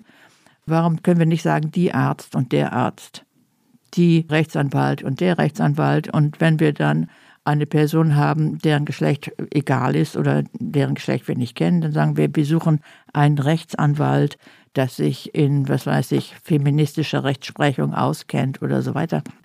Das wurde aber nicht akzeptiert damals von den Frauen vor 40 Jahren, weil die tatsächlich erstmal sprachlich sichtbar werden wollten. Sie waren so lange im Maskulinen verschwunden, dass sie quasi schon Identitätsstörungen hatten und wollten erstmal zur Sprache kommen. Und deswegen, äh, das habe ich auch absolut verstanden und richtig gefunden, Und deswegen habe ich dieses Zwei-Phasen-Modell entwickelt. Also wir forcieren erstmal das Femininum und wenn die Gesellschaft dann begriffen hat, dass die Frauen gleichberechtigt sind, dann können wir uns zusammensetzen und eine gerechte Sprache, die auch bequem sein sollte und nicht so ins Irre führt, wie Sie sagen, gemeinsam aushandeln. Das war so meine Idee vor 40 Jahren, die finde ich eigentlich immer noch ganz gut. Vielleicht noch mal einen Schritt zurück, weil ich mir nicht ganz sicher bin, ob Sie wirklich auch in der Diagnose einig sind. Die Diagnose von Frau Pusch ist ja, die deutsche Sprache ist zutiefst sexistisch. Und die Frau wird im Grunde genommen in dieser Sprache zum Verschwinden gebracht, um das, um sie mhm. zu zitieren. Würden Sie, Herr Schulz, bei dieser doch sehr weitreichenden Feststellung mitgehen? Naja, es wäre dumm zu leugnen, dass wir patriarchalische Verhältnisse hatten und haben, die sich auch sprachlich bemerkbar machen. Nur, was äh, soll man da tun? Ich glaube, dass der voluntaristische Akt, Sprache zu verändern, und ich kann den Impetus, wie gesagt, den Sie erläutert haben, gut nachvollziehen. Mhm. Aber dieses Voluntaristische an den Tag zu legen und Sprache jetzt durch bestimmte Eingriffe zu ändern, macht diese Sachlage nicht besser. Das ist das Problem in meinen Augen. Und man kann einer evolutionären Entwicklung trauen, glaube ich, und vertrauen. Es wäre doch unsinnig oder es wäre faktisch falsch, wenn ich sagen würde, das generische Femininum ist so stark vertreten oder noch stärker vertreten wie das generische Maskulinum. Das stimmt ja einfach nicht. Die Frage ist nur die, ob Frauen sich nicht doch mit einem gewissen Selbstbewusstsein und einer gewissen Stärke innerhalb der Gesellschaft, wie es heute ja nun nachweislich viel mehr der Fall ist als in den 60er, 50er Jahren des vergangenen Jahrhunderts, dass die nicht, sich nicht sagen können, okay, wir können auch ganz gut mit dem generischen Maskulinum leben, das ein Ergebnis sprachlicher Entwicklung ist, so wie die nun mal stattgefunden hat. Erstens. Zweitens, wenn ich vom Subjektiven ausgehe, jeder Schriftsteller, jede Schriftstellerin kann von mir aus so schreiben, wie sie, wie sie will. Also da sind mir typische typografische Zeichen, wenn sie auftauchen, noch und nöcher lieb. Die Frage ist, ob und inwieweit sich das durchsetzt bei der Leserschaft. Das wird sich zeigen. Aber an und für sich finde ich es erstmal spannend. Ich bin darin eher ein Traditionalist, liberal-konservativ, würde ich sagen, aufs Politische umgemünzt und versuche mit Sprache so umzugehen, wie ich sie vorfinde, auch im, im sogenannten Volk, also das, was ich als Volk und breite Leserschaft sehe. Daran halte ich mich und dann versuche ich Akzente zu setzen. Also eine Frau in meinem neuen Roman Öl und Bienen, der im Frühjahr erscheint, die ist riesengroß, die ist zwei Meter zehn oder zwei Meter, dreißig, das wird nie so genau gesagt. Die heißt natürlich die Riesin. Ja, also würde ich niemals sagen Riese oder so. Also jetzt blödes Beispiel, einfaches Beispiel, aber das ist ja selbstverständlich. Aber ich gehe nicht daran und versuche jetzt eine Operation durchzuführen und das zu ändern, respektiere aber Leute, die das tun. Das geht ja dann auch ins, in, in den experimentellen Sprachgebrauch hinein und so weiter. Gibt's ja alles. Ist ja nicht so, dass es das nicht gäbe. Ja, aber dass sich das sozusagen in der in der breiten Leserschaft oder sogar Autorenschaft durchsetzt, möchte ich sehr bezweifeln. Und da scheinen mir die Ansätze heute noch bezweifelswerter als die, die eher aus ihrer Zeit stammen, also dieses Binnen-I und so. Das war ja weniger kompliziert, als wir heute alles, alles Mögliche so aufgetischt bekommen. Mhm. Aber ein Argument geht gerade ein bisschen unter, das ich glaube, gerade Herr Schulz nochmal wiederholt hat, nämlich das Argument, dass zu gendern eine Form wiederum des Sexismus sei. Also dass es zumindest einen, ein zu großes Augenmerk auf das Geschlecht richtet. Heute gäbe es doch selbstbewusste Frauen, die möglicherweise auch mit dem mit der ursprünglichen Form zufrieden sein würden. Ja, wenn wir die Frauen fragen, finden wir auch etliche Frauen, die finden einfach dieses Gendern dermaßen kompliziert und ungemütlich und ungewohnt, dass sie also die alten Formen durchaus bevorzugen. Und es wird ja auch viel auf das Englische hingewiesen, wo das gar nicht nötig wäre. Das liegt aber an der grammatischen Struktur und wo auch solche Wörter wie Poetess durchaus äh, negativ konnotiert sind.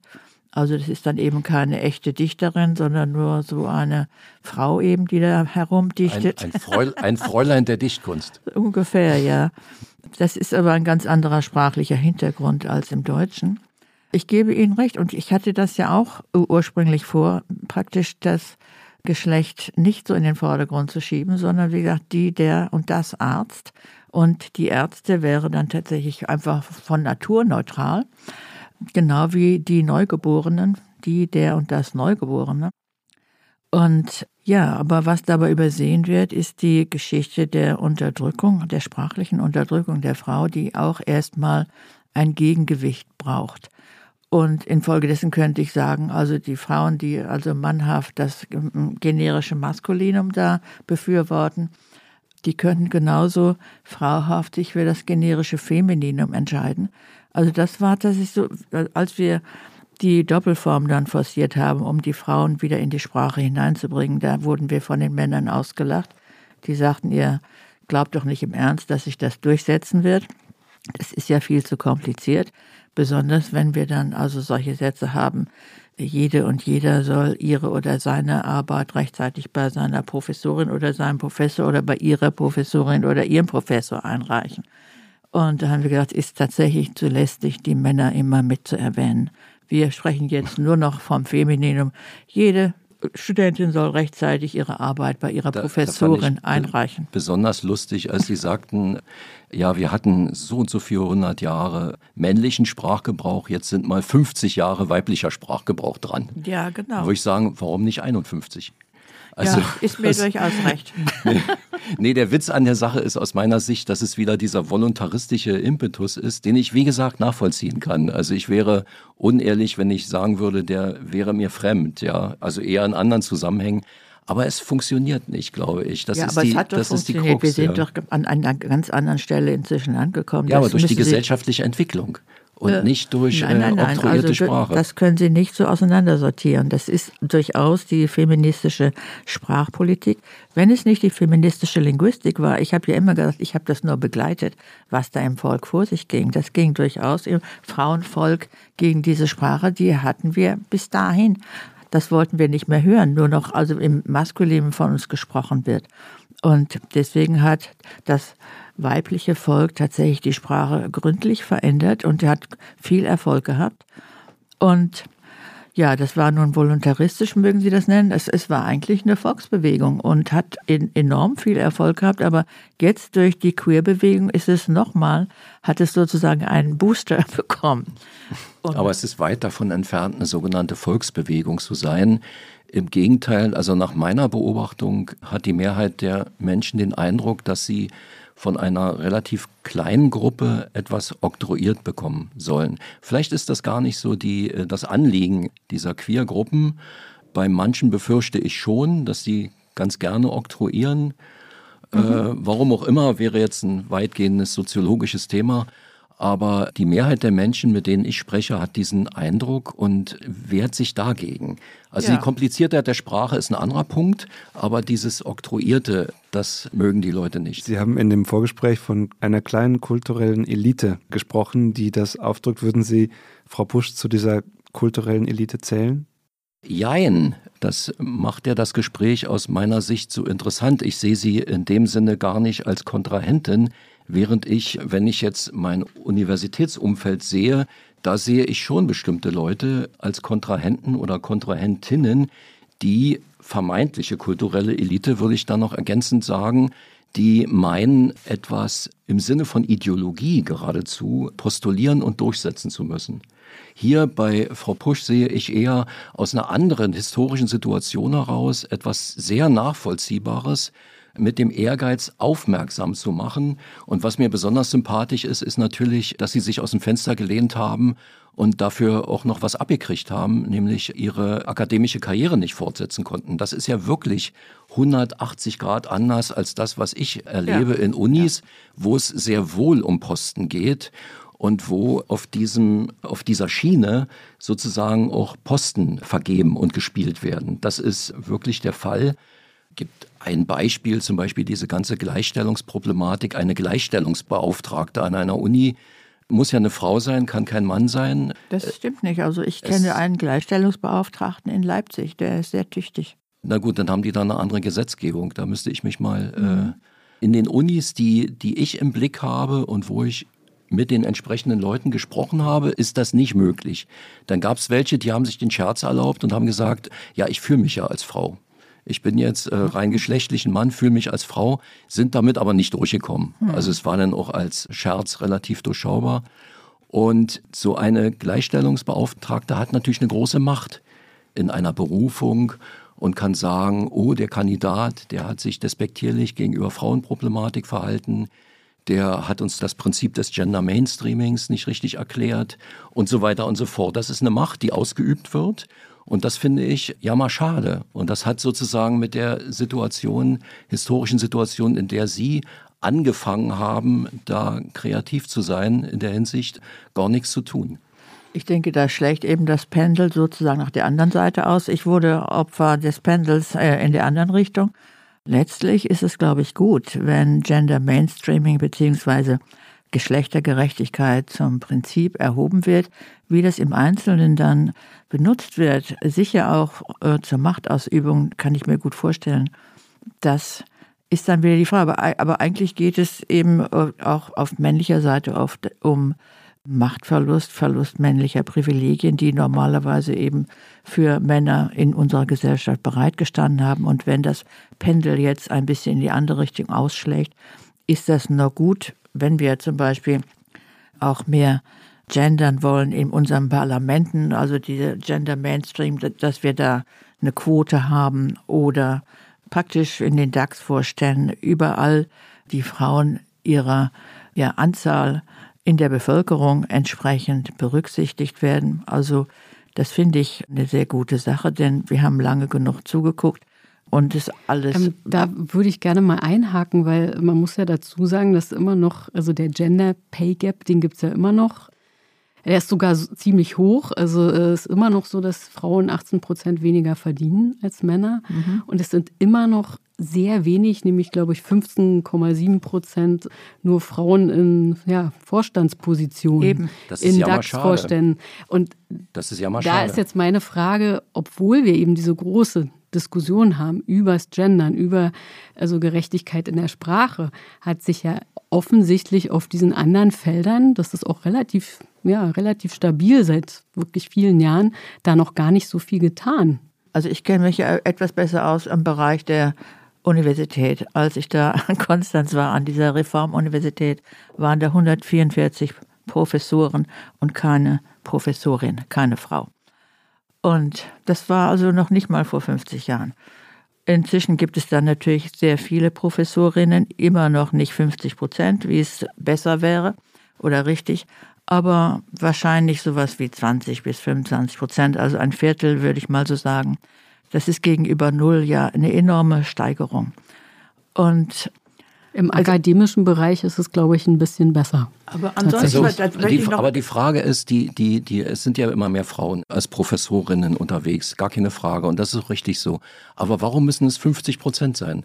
Es können ja auch 60 Prozent sein, aber es können auch 30 Prozent sein. Das ist also, eben ein, ein Entgegenkommen gegenüber den Männern, dass wir also nicht von Reparationsleistungen sprechen, was durchaus angemessen wäre nach dem, was uns kulturell versagt worden ist, damit wir eben die Hausfrauenrolle und die Zuarbeiterinnenrolle besser erfüllen konnten, wurden wir von allem praktisch ausgeschlossen per Gesetz. Und da können wir ganz andere. Reparationszahlung hört sich nach Krieg an. Also ich äh, meine, nein, und, da, und etwas, da steckt der Hase im Pfeffer. Nein, ja. also das ist, was die Schwarzen fordern in den USA und auch mit Recht. Sie fordern also Reparationszahlungen für das, was ihnen angetan wurde.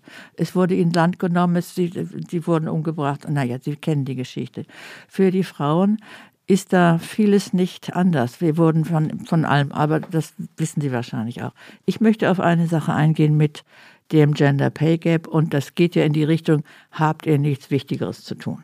Ne? Das kennen wir also auch schon seit 40 Jahren. Und die eine Antwort ist natürlich, äh, sagen wir nie, dass wir nur an der Sprache was korrigieren wollen. Aber zweitens hat, ist da also was Wahres dran und zwar liegt das an der Einrichtung der Frauenbeauftragten. Die wurden ja etwa ab 1985 zunächst in den Ländern, dann in den Kommunen und schließlich auch in den Betrieben eingesetzt. Die bekamen aber keinerlei Geld für ihre Aufgaben. Und deswegen konnten sie nicht diese Kita-Plätze finanzieren oder alles, was Geld kostete, war für diese Frauenbeauftragten nicht möglich. die haben mit Absicht von den Kommunen fast gar kein Geld bekommen. Deswegen blieb ihnen eigentlich als Arbeitsfeld nur die Sprache. Die kostet nichts. Da konnten sie also Empfehlungen aussprechen und konnten trotzdem ihren Auftrag erfüllen, für Gleichstellung zu sorgen, aber nur in der Sprache. Ich nehme sehr stark an, es ist nicht untersucht worden, es gibt dazu keine Umfrage, keine soziologische Analyse, aber nach meiner Erfahrung ist das der Grund dafür, weshalb dieses Gebiet so stark geworden ist. Das haben die Männer sich selber eingebrockt dafür, dass sie kein Geld für irgendwas anderes gegeben haben. Also ich höre immer die Männer und die Frauen. Ich habe gar nicht so eine Selbstidentifizierung, die dahin geht, das brauchen dass Sie ich auch jetzt, nicht. Äh, Sie dass ich jetzt da nicht die, der unterdrückten die Gruppe an. Männer sage, vielleicht hat das damit zu tun, dass ich selber äh, mit 29, 30 aus der DDR kommend in einem neuen System quasi angefangen habe und gar nicht in diesen Männerbünden und natürlich auch nicht in Frauenbünden drin war. Ich musste mir das mehr oder weniger selber besorgen. Gender Pay Gap oder Pay Gap ist natürlich eine Sache, die geht gar nicht. Und das hängt, glaube ich, ursächlich damit zusammen, dass Frauen in Berufen sind, die weniger bezahlt werden. Also ich glaube, es ist weniger der Fall, dass Professorin weniger Geld verdient als ein Professor, wenn sie auf der gleichen Stufe sich da befindet, W3 oder was weiß ich, sondern Pflegeberufe werden schlechter bezahlt als andere beispielsweise. Aber dass diesen Pay Gap kann man auch erweitern. Wenn ich bei mir auf dem Lande mit einem Kfz-Mechaniker rede, der verdient 1300 netto im Monat. Und das geht auch gar nicht. Also der verdient viel weniger als jemand in der Stadt. Und jemand in Ostberlin verdient äh, deutlich weniger als jemand in Stuttgart. Also diesen Pay Gap gibt's in verschiedener Hinsicht. Und da könnte man, das wäre eine, eine, eine lohnende gesellschaftliche Debatte. Und ich würde mir von politischen Kräften, die an der Macht sind, auch wünschen oder einfordern wollen, dass da der Hebel angesetzt wird und dass da etwas gemacht wird. Also will damit sagen, aus meiner Sicht sind das übergreifende Problematiken. Und wenn Sie zu Recht von bestimmten Männerbünden, die es im vergangenen Jahrhundert und bis heute auch noch gibt, ohne Zweifel, Natürlich muss man da einiges dafür tun, dass da Frauen reinkommen. Das Ob waren das keine 50, Männerbünde. Das war die Verwaltung, die war einfach männlich. Na, nennen wir es nennen wir's Männerbund. Ich habe jetzt mal versucht, mit diesem drastischen äh, Begriff zu operieren. Ich will es ruhig so nennen. Und man kennt ja die, die Fotos, wenn die da alle beisammen stehen und man kann sich lebhaft vorstellen, dass der eine den anderen da reinzieht in den Job. Das mag ja auch der Fall sein, dass man da einen Hebel ansetzt, kann ich gut nachvollziehen. Aber das hat mit einer Diversität im gesunden Sinne eher zu tun. Mhm. Dass man eine Vielfalt sozusagen versucht zu erreichen, die dem Betrieb der Firma, der Universität, was auch immer, Nutzen bringt, Leistungskraft bringt. Ja. Also wenn Sie da jetzt sagen, wie ist es denn da und wie ist es da und also es gibt es überall diesen Pay Gap, dann können wir sagen, also das ist dieser berühmte Whataboutism. Also ich bringe ein Probleme an, die sagen, und was ist da und was ist da und was ist da. Nee, den Begriff Whataboutism, da muss ich jetzt reinfahren, obwohl ich ja, obwohl ich ja ein höflicher Mensch bin, gerade Ihnen gegenüber. Aber Whataboutism, das, das ist für mich, um es neudeutsch zu sagen, geradezu ein Triggerpunkt. Das lasse ich mir nicht, nicht unterstellen. Aber ich das wollte haben nur, Sie gemacht. Ich wollte nur klar, nee, ich wollte nur klar machen, dass ich einen anderen Ansatzpunkt habe ja, hm. dass sich das für mich einordnet in einen etwas größeren Zusammenhang von Ungerechtigkeit, die mit unseren gesellschaftlichen Zuständen zu tun hat und wo wir gerne rangehen können. Aber das hat mit Gendersprache dann ja auch nur noch höchst vermittelt zu tun, ja. Also es, es, hat jedenfalls mit Gender durchaus zu tun und wir können jetzt in diese uralte Debatte auch gehen, was ist eigentlich der Hauptwiderspruch und was ist der Nebenwiderspruch? Den gab es ja schon in den 70er Jahren. Die Feministinnen sagten natürlich, der Hauptwiderspruch ist der zwischen Frauen und Männern und diese Art Unterdrückung ist uralt. Der Sozialismus, Marxismus sagte ja, das ist ein Nebenwiderspruch. Eigentlich geht es um die Klassenunterdrückung und das andere wird sich dann schon lösen. Und ja, diese Debatte läuft ja auch irgendwo noch bis heute. Und ich bin also als Feministin natürlich überzeugt, also der Hauptwiderspruch ist zwischen Frauen und Männern. Das, was Sie da angesprochen haben, existiert natürlich. Da ist sehr große Ungerechtigkeit. Aber letztlich kann man es trotzdem immer wieder so analysieren, wenn, sagen wir mal, in einer Klasse, sagen wir mal in der Adelsklasse, die, da unterdrücken auch die Frauen die Arbeiterinnen selbstverständlich, die, die bürgerlichen Frauen unter, haben ihre Dienstmädchen unterdrückt. Aber in der bürgerlichen Schicht, wenn wir da bleiben, unterdrücken die Männer die Frauen. Im Adel unterdrücken die adligen Männer die adligen Frauen. Und bei den Arbeiterinnen und Arbeitern unterdrücken die Arbeiter die Arbeiterinnen. Und äh, das ist, also muss man sich so als Schicht vorstellen, das hat die Hannelore Schröder sehr schön eigentlich analysiert. Die Unterdrückung von Schichten geht natürlich gegeneinander, aber in jeder Schicht sind wieder die Männer diejenigen, die die Frauen unterdrücken und zwar einfach so als äh, Tradition. Das haben sie so gelernt und die Frauen haben auch gelernt, sich damit abzufinden und das haben wir auch in der Sprache. Ja, das ist so mein ja, da haben, wir, da haben wir tatsächlich einen Dissens, glaube ich, weil ich das als eine Konstruktion, eine feministisch-politische Konstruktion ansehe, während für mich da schon andere Widersprüche das Miteinander der Menschen oder das Gegeneinander der Menschen eher determinieren. Und da gehört auch die soziale Herkunft dazu. Da gehört äh, dazu, was man an Bildung mitbekommen kann und was nicht. Da gehört auch ethnische Herkunft dazu. Also ich würde das, würde das Geschlechtliche da eher als Teil von mehreren Teilen, die ein Ganzes ergeben sehen wollen. Ja, ich, die feministische Debatte hat das ja dann auch schließlich besonders aufgrund der Kritik der schwarzen Frauen also erweitert zum Begriff der Intersektionalität und gesagt, es gibt also Klasse, Rasse, Geschlecht, diese drei Faktoren im Wesentlichen und ja. Und jetzt stehen wir ja vor so einer Herausforderung, finde ich, dass wir jetzt daran anknüpfen, die vielen Gruppen, die alle ihr Recht bekommen wollen, um es mal salopp zu sagen, woraus ja diese identitätspolitische Debatte erwächst, dass wir doch einen gewissen Universalanspruch kreieren oder, oder traditionellerweise bewahren müssen, wie man es jetzt immer sehen will. Das, das sehe ich als, als den Knackpunkt schlechthin. Und da tut uns die weitergehende Gendersprache keinen Gefallen, weil sie, wie ich meine, eher spaltet als zusammenführt. Nun, wie kann Sprache zusammenführen, indem sie möglichst einfach daherkommt, ohne simplifiziert zu werden? Und da hielte ich beim jetzigen Stand der Dinge eine Akzeptanz des generischen Maskulinums, obgleich ich verstehe, dass das Unmut und Groll hervorrufen kann, noch für das kleinere Übel, will ich mal so sagen. Also ich sehe das schon alles als Dilemma an, aber als, als Praktiker und Traditionalist obendrein würde ich eher dafür votieren wollen, das mit einer gewissen Gelassenheit äh, zu akzeptieren und vor dem Hintergrund dessen auf die evolutionäre Sprache zu setzen und auf einen, sagen wir mal, Wettbewerb komisches Wort in dem Zusammenhang, aber ein Wettbewerb der Ideen. Und da würde, wäre ich der Letzte, der mir jetzt nicht etwas herausgreifen würde, was Sie zum Beispiel als Linguistin kreieren würde. Das würde ich dann in meinen Textarbeiten unter Umständen verwenden. Das will ich gar nicht ausschließen. Ja, also was Sie da vorschlagen, ist für mich natürlich unakzeptabel.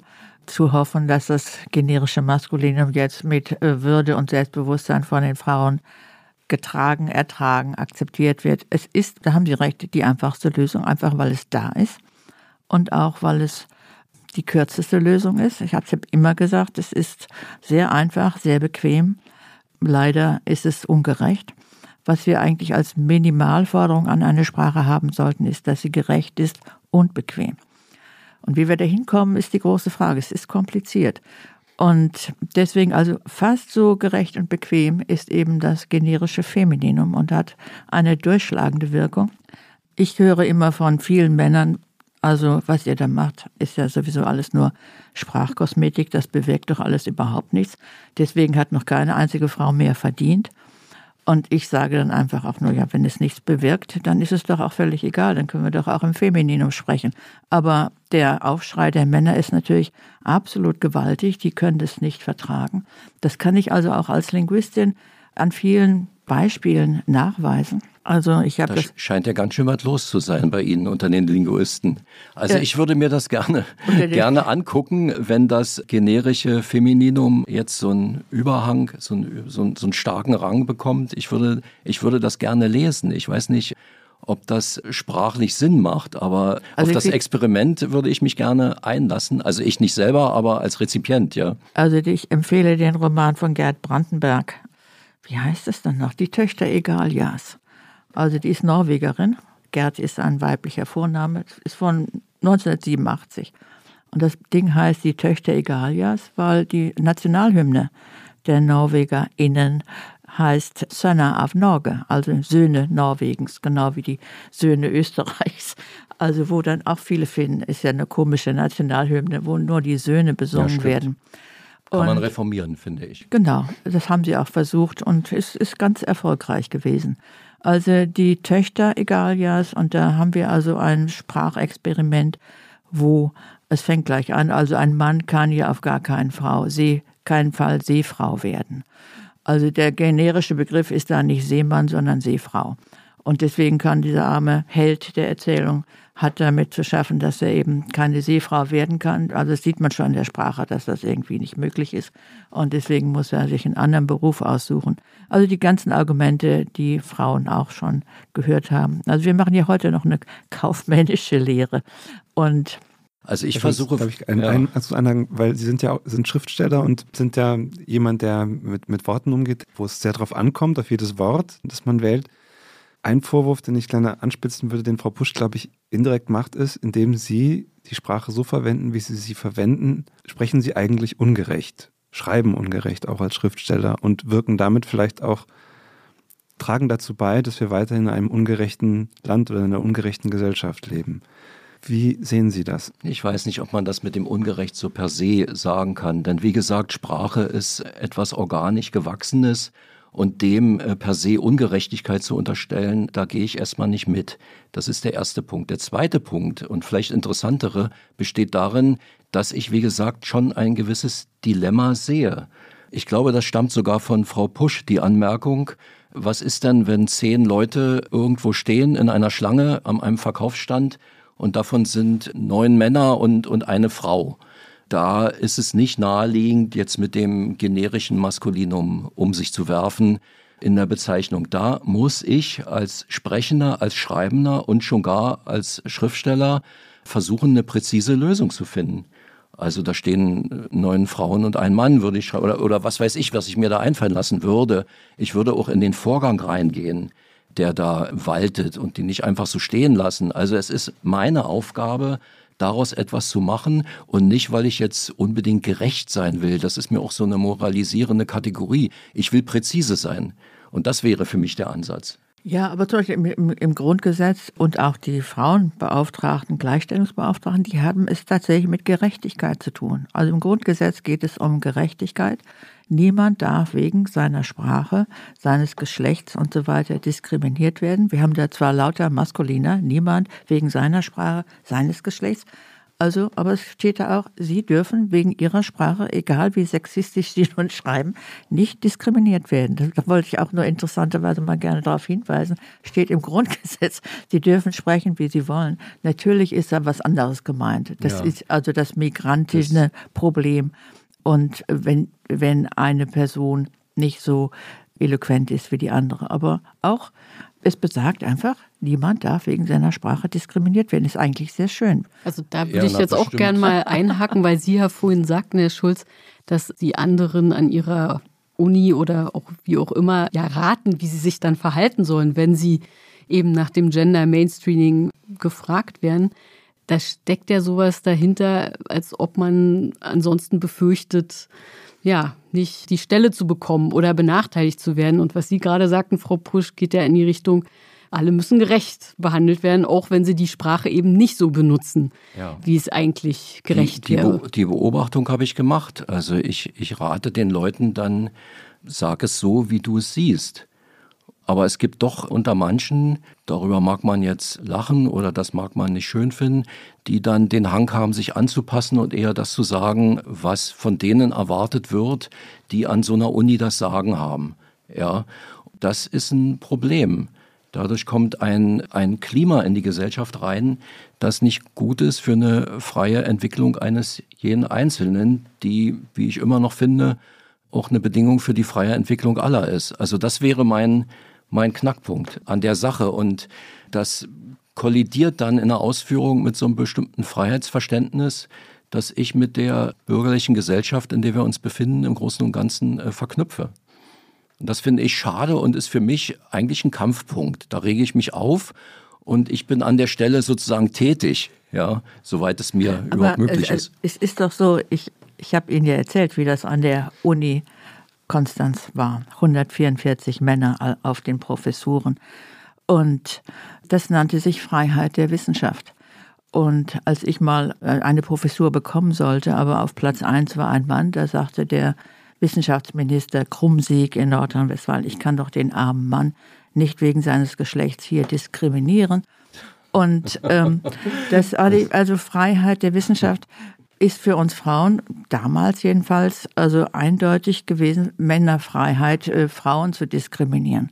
Und wenn da jetzt also von einer neuen Frauengeneration Gleichstellungsbeauftragte aufpassen, dass da auch mal ein paar Frauen auf Professuren kommen, dann ist das doch nur begrüßenswert. So ist es ja nicht, Frau Pusch. So ist es ja leider nicht. Also ich kann aus meiner beruflichen Praxis erzählen, ohne dass ich da konkret werden darf, dass es schon vorkommt, dass Berufskommissionen von bestimmten Vertretern und Vertreterinnen bestimmter Gruppen, dass die da ankommen und sagen, könnt ihr nicht so lange suchen, bis ihr eine Frau gefunden habt. Diesen mhm. Satz gibt's, den kann ich zitieren.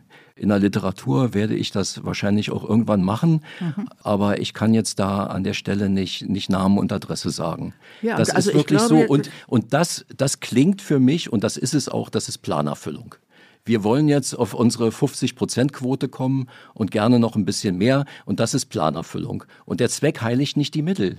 Ja? Ich weiß es nicht. Also ich komme ja eben aus der anderen Ecke, hier aus der Ecke der unterdrückten Wissenschaftlerinnen, die mit 100 Prozent Männern aufgewachsen sind und belehrt wurden und ja, nur, also nur männlicher Lehrstoff. Ich habe nur Bücher von Männern studieren müssen.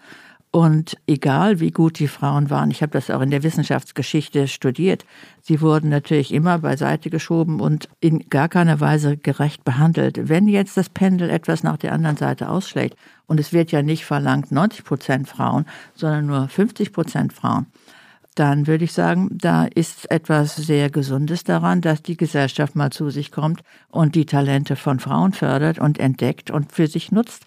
Aber ich wollte, weil Sie viel von der DDR und äh, gesprochen haben, ist mir ein Beispiel aufgefallen, also was eine wunderbare Parallele ist zu dem, was wir in der Männersprache sehen. Also die DDR und die BRD wurden irgendwie zusammengetan und was wurde daraus? Die BRD. Die heißt heute Bundesrepublik Deutschland. Das ist also eine maßlose Anmaßung, Ungerechtigkeit. Da sind also, die Ostdeutschen auch mit gemeint. Ja, eben, das, das wollte ich sagen, deswegen sage ich das ja. Beispiel. Man hätte sagen müssen, Deutsche Demokratische Bundesrepublik oder irgend so etwas, wo beide Namen als Bestandteil des Namens sind. Das ist einfach geschluckt, absorbiert und das kommt in der Sprache deutlich zum Ausdruck. Und es ist genau dasselbe, was mit den Frauen gemacht wird. 99 Sängerinnen und ein Sänger sind zusammen 100 Sänger auf Deutsch. Das schreibt uns die Grammatik vor. Aber das muss man nicht so sagen oder schreiben. Das ist das, was ich vorhin meinte. Ich würde daran gehen, das anders zu formulieren, jeweils den konkreten Umständen entsprechend. Das meine ich mit sprachlicher Präzision. Ja, ich, also ja. wir gehen natürlich gegen diese Grammatikregel vor, die uns das vorgeschrieben hat. Also früher noch mehr, also Anrede an Behörden. Sehr geehrte Herren, erinnern Sie sich noch daran? Also an den Behörden waren sehr häufig äh, Frauen tätig, aber die konnte man ja übergehen und beleidigen sprachlich. Aber die haben das nicht ja mal nicht gemerkt. Mehr. Nein, aber das ist, war die Norm und die Norm ändert sich eigentlich nur durch Widerspruch und durch Bewusstmachung und durch harte Arbeit gegen die Norm. Und das ist das, was wir jetzt vorfinden, dass wir jetzt 25 Prozent Frauen auf den Professuren haben, 35 Prozent Frauen in den Parlamenten. Das wäre nie von selbst gekommen. Das kommt also durch solche Kritikerinnen wie mich und ganz viele andere, die sich das nicht haben gefallen lassen. Wir kommen, glaube ich, langsam zum Ende unseres Gesprächs. Mich würde jetzt mal interessieren, was Sie beide aus diesem Gespräch jetzt mitnehmen. Also gibt es irgendwas, was Sie, Frau Pusch, jetzt von Herrn Schulz gelernt haben und andersrum, Herr Schulz, gibt es etwas, was Sie von Frau Pusch gelernt haben? Ja, ich habe gelernt, dass Herrn Schulz etwas Ähnliches umtreibt wie mich. Eben diese äh, starke Aktivität einer ganz bestimmten starken Gruppe, äh, lautstarke Gruppe, die vielleicht die Gesellschaft mehr spaltet, als es nötig ist, die der Sprachgemeinschaft mehr abverlangt, als sie zu ertragen bereit ist. Und ja, da würde ich auch zur Vorsicht raten und sagen, diese Entwicklung ist wahrscheinlich nicht günstig für die Sache. Ich habe von Frau Pusch gelernt, was ich schon vor diesem Gespräch von ihr gelernt hatte, denn sie war mir ja ein Begriff mit dem, was sie getan hat und tut. Und was mich fasziniert oder was ich sehr gut finde, ist, dass man sich entsprechend der Zeitumstände aus dem Fenster lehnt und mit einem Gerechtigkeitsimpetus, wie ich das mal sagen möchte, dies und jenes vertritt das sicherlich nicht zufällig ist. Da kommt wieder die geschlechtliche Disposition und, und, und hinein, natürlich. Aber das geht mir ähnlich und ich sage mir an der Stelle, dass ich das in meinem Leben vielleicht eher zu selten getan habe und häufiger tun sollte und den Streit auch nicht vermeiden, sondern auf der Basis von gegenseitigem Respekt, soweit es geht, eben auch durchzuführen. Also und ich sehe, was mich jetzt umtreibt, und das ist ja einfach der Fall. Ich kann es ja gar nicht anders handhaben. Und es war bisher auch noch zu wenig der Fall. Es wird auch vermutlich in meine literarischen und Filmarbeiten einfließen. Mehr als bislang. Könnten Sie sich denn vorstellen, den Vorschlag von Frau Pusch umzusetzen in Ihren Büchern, also die Arzt oder der Arzt zu schreiben? Oder das generische Feminum zu verwenden? Nee, ehrlich gesagt nicht. Also ich sage das aber unter Vorbehalt. Man soll ja nie, nie sagen, aber vorstellen kann ich es mir nicht. Weil die Sprache auch mit ihrer Tonalität, mit ihren Rhythmen, die sie mit sich bringt, bestimmte Formulierungen und eine bestimmte Kultur hervorgebracht hat, mit der ich erstmal arbeiten würde und dann aber möglichst präzise zu sein sodass dieses, was ja zu Recht von bestimmten Leuten gemeint wird, wir sind nicht inkludiert, dass das nicht als Vorwurf kommen kann, dass das berücksichtigt ist. Also dieses Inkludieren, dieses, dieses Meinen. Teilhabe, ja, ja sprachliche Teilhabe. Sprachliche, also, also wenn ich etwas schreibe, dann sollen sich die entsprechenden Menschen anhand der Figuren, die ich schreibe, gemeint fühlen. Das ist natürlich der Ehrgeiz. Ob es immer gelingt, ist eine andere Frage. Das ist im Deutschen Aber schwierig. Ich selber würde nicht so weit gehen, diese Wolte jetzt mitzumachen. Aber ich würde es vielleicht mal zunächst ganz gerne lesen und würde sehen, ob und wie es funktioniert und bezweifle aber, dass es funktioniert. Es gibt ja noch von Christine Kopf diese nette Lösung der Abwechslung. Also da, wo generell von irgendwelchen Gruppen geredet wird, benutzt sie mal das Femininum und mal das Maskulinum. Also das wären etwa, fragen Sie Ihren Arzt oder Ihre Apothekerin? Ja, das finde ich gar nicht gut, weil das auch wieder so ein Wirrwarr stiftet. Sind jetzt alle Ärzte Männer und sind alle Apotheke Ja, da das Frauen? ja immer abgewechselt wird, es wird einfach irgendwie eingedampft. Ich, ich verstehe das. Das ist ja auch offenkundig ein Umgang mit dem Übel und will ein kleineres Übel sein, mhm. aber mich macht das ganz kirre, wenn ich sowas aber, aber fragen ich, ich Sie Ihren Arzt, Ihren Arzt oder Ihre Apothekerin. Es sind ja sowieso mehr Apothekerinnen da als Apotheker. Also es wäre da schon mal eine Annäherung ja, an die Wirklichkeit. Ich finde es okay im, im Sinne eines äh, kleineren Übels, aber ich würde mir dann schon wieder, das würde mich auch schon wieder ablenken von inhaltlichen Aspekten. Ja. Ja, da sind und dann kommen wieder die Ärztinnen daher und sagen, ja, wir sind ja nicht mitgemeint. Wir sind unterschiedlich ablenkbar. Also ich mich lenkt also dieses generische Maskulino immer ab, es macht mich wütend. Und einmal in einem meiner Vorträge stand ein Mann auf. Ich höre immer, dass das alles so ablenkt. Und sagt, was, was mich wirklich also stört und meinen Lesefluss stört, ist dieses generische Maskulinum. Und das von einem Mann, das fand ich wirklich erstaunlich. Ja, wir haben Sie am Ende. Der wollte sich einschmeicheln. Ja, kann gut sein. Wir haben am Ende des ersten Teils Ihnen eine Frage gestellt, die wir in jedem, jeder Podcast-Folge stellen. Es geht um unsere Skala. Wir haben Sie gefragt, wie sicher sind Sie sich Ihrer Sache auf einer Skala von 1 bis 10? Und wir fragen am Ende dieses Podcasts auch immer nochmal, wie sicher sind Sie sich jetzt nach diesem Gespräch, Herr Schulz? Naja, ich bin ja kein Hardcore-Vertreter des generischen Maskulinums und ich gendere auch auf moderate Weise, damit sich möglichst alle inkludiert fühlen, wie es so schön heißt. Vor allen Dingen Männer und Frauen spreche ich an. Und in dem Sinne hat sich bei mir jetzt nichts geändert. Also dieser Position bin ich mir nach wie vor ziemlich sicher.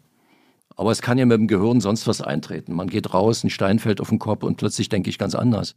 Also weiterhin neun, haben Sie, glaube ich, gesagt. Ja, zehn, das klingt jetzt. Ich, oder? Zehn sogar. Nee, zehn würde ich niemals sagen. Okay. Das, ist, das klingt ja zu eitel.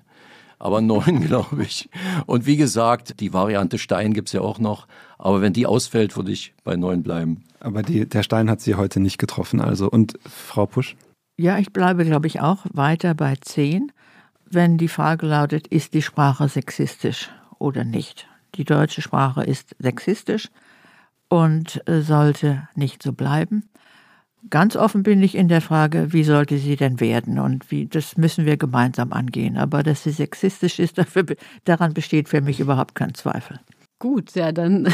Das Problem werden sagen, wir vermutlich nicht mehr lösen in dieser Folge. Genau, aber ich glaube, wir haben beide, also ich zumindest und ich glaube du, Philipp, auch, wir haben beide einiges gelernt. Ich speziell habe noch mal etwas über die Frauenbeauftragten gelernt und deren Wirken in den 80ern und 90ern. Fand ich sehr interessant. Also vielen Dank, dass Sie hier waren. Es hat uns sehr gefreut und ja, noch einen schönen Tag. Danke, Danke gleichfalls. Das war die dritte Folge von Warum denken Sie das? Ein Podcast produziert von Pool Artists und Jana und ich mussten uns ganz groß bedanken bei Wenzel Burmeier und Lisa Hertwig, die mit uns zusammen diesen Podcast produziert haben und die auch bei jeder Folge mit uns zu den Protagonistinnen fahren. Ohne die gäbe es diesen Podcast nicht. Ja, genau. Ihr seid großartig. Danke.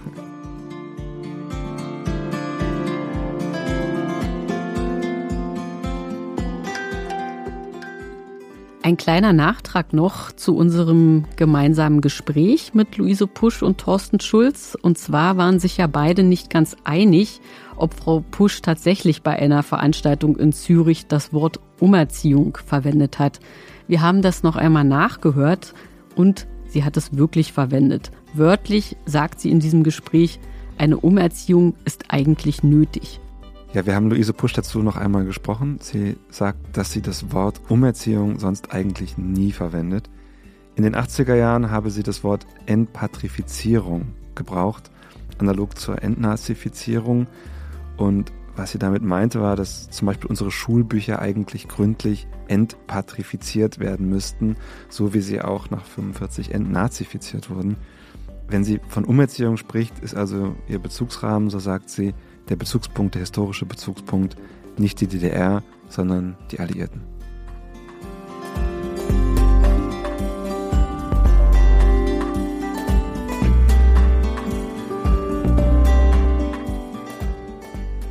Warum denken Sie das? ist ein Podcast von Zeit Online, produziert von Pool Artists.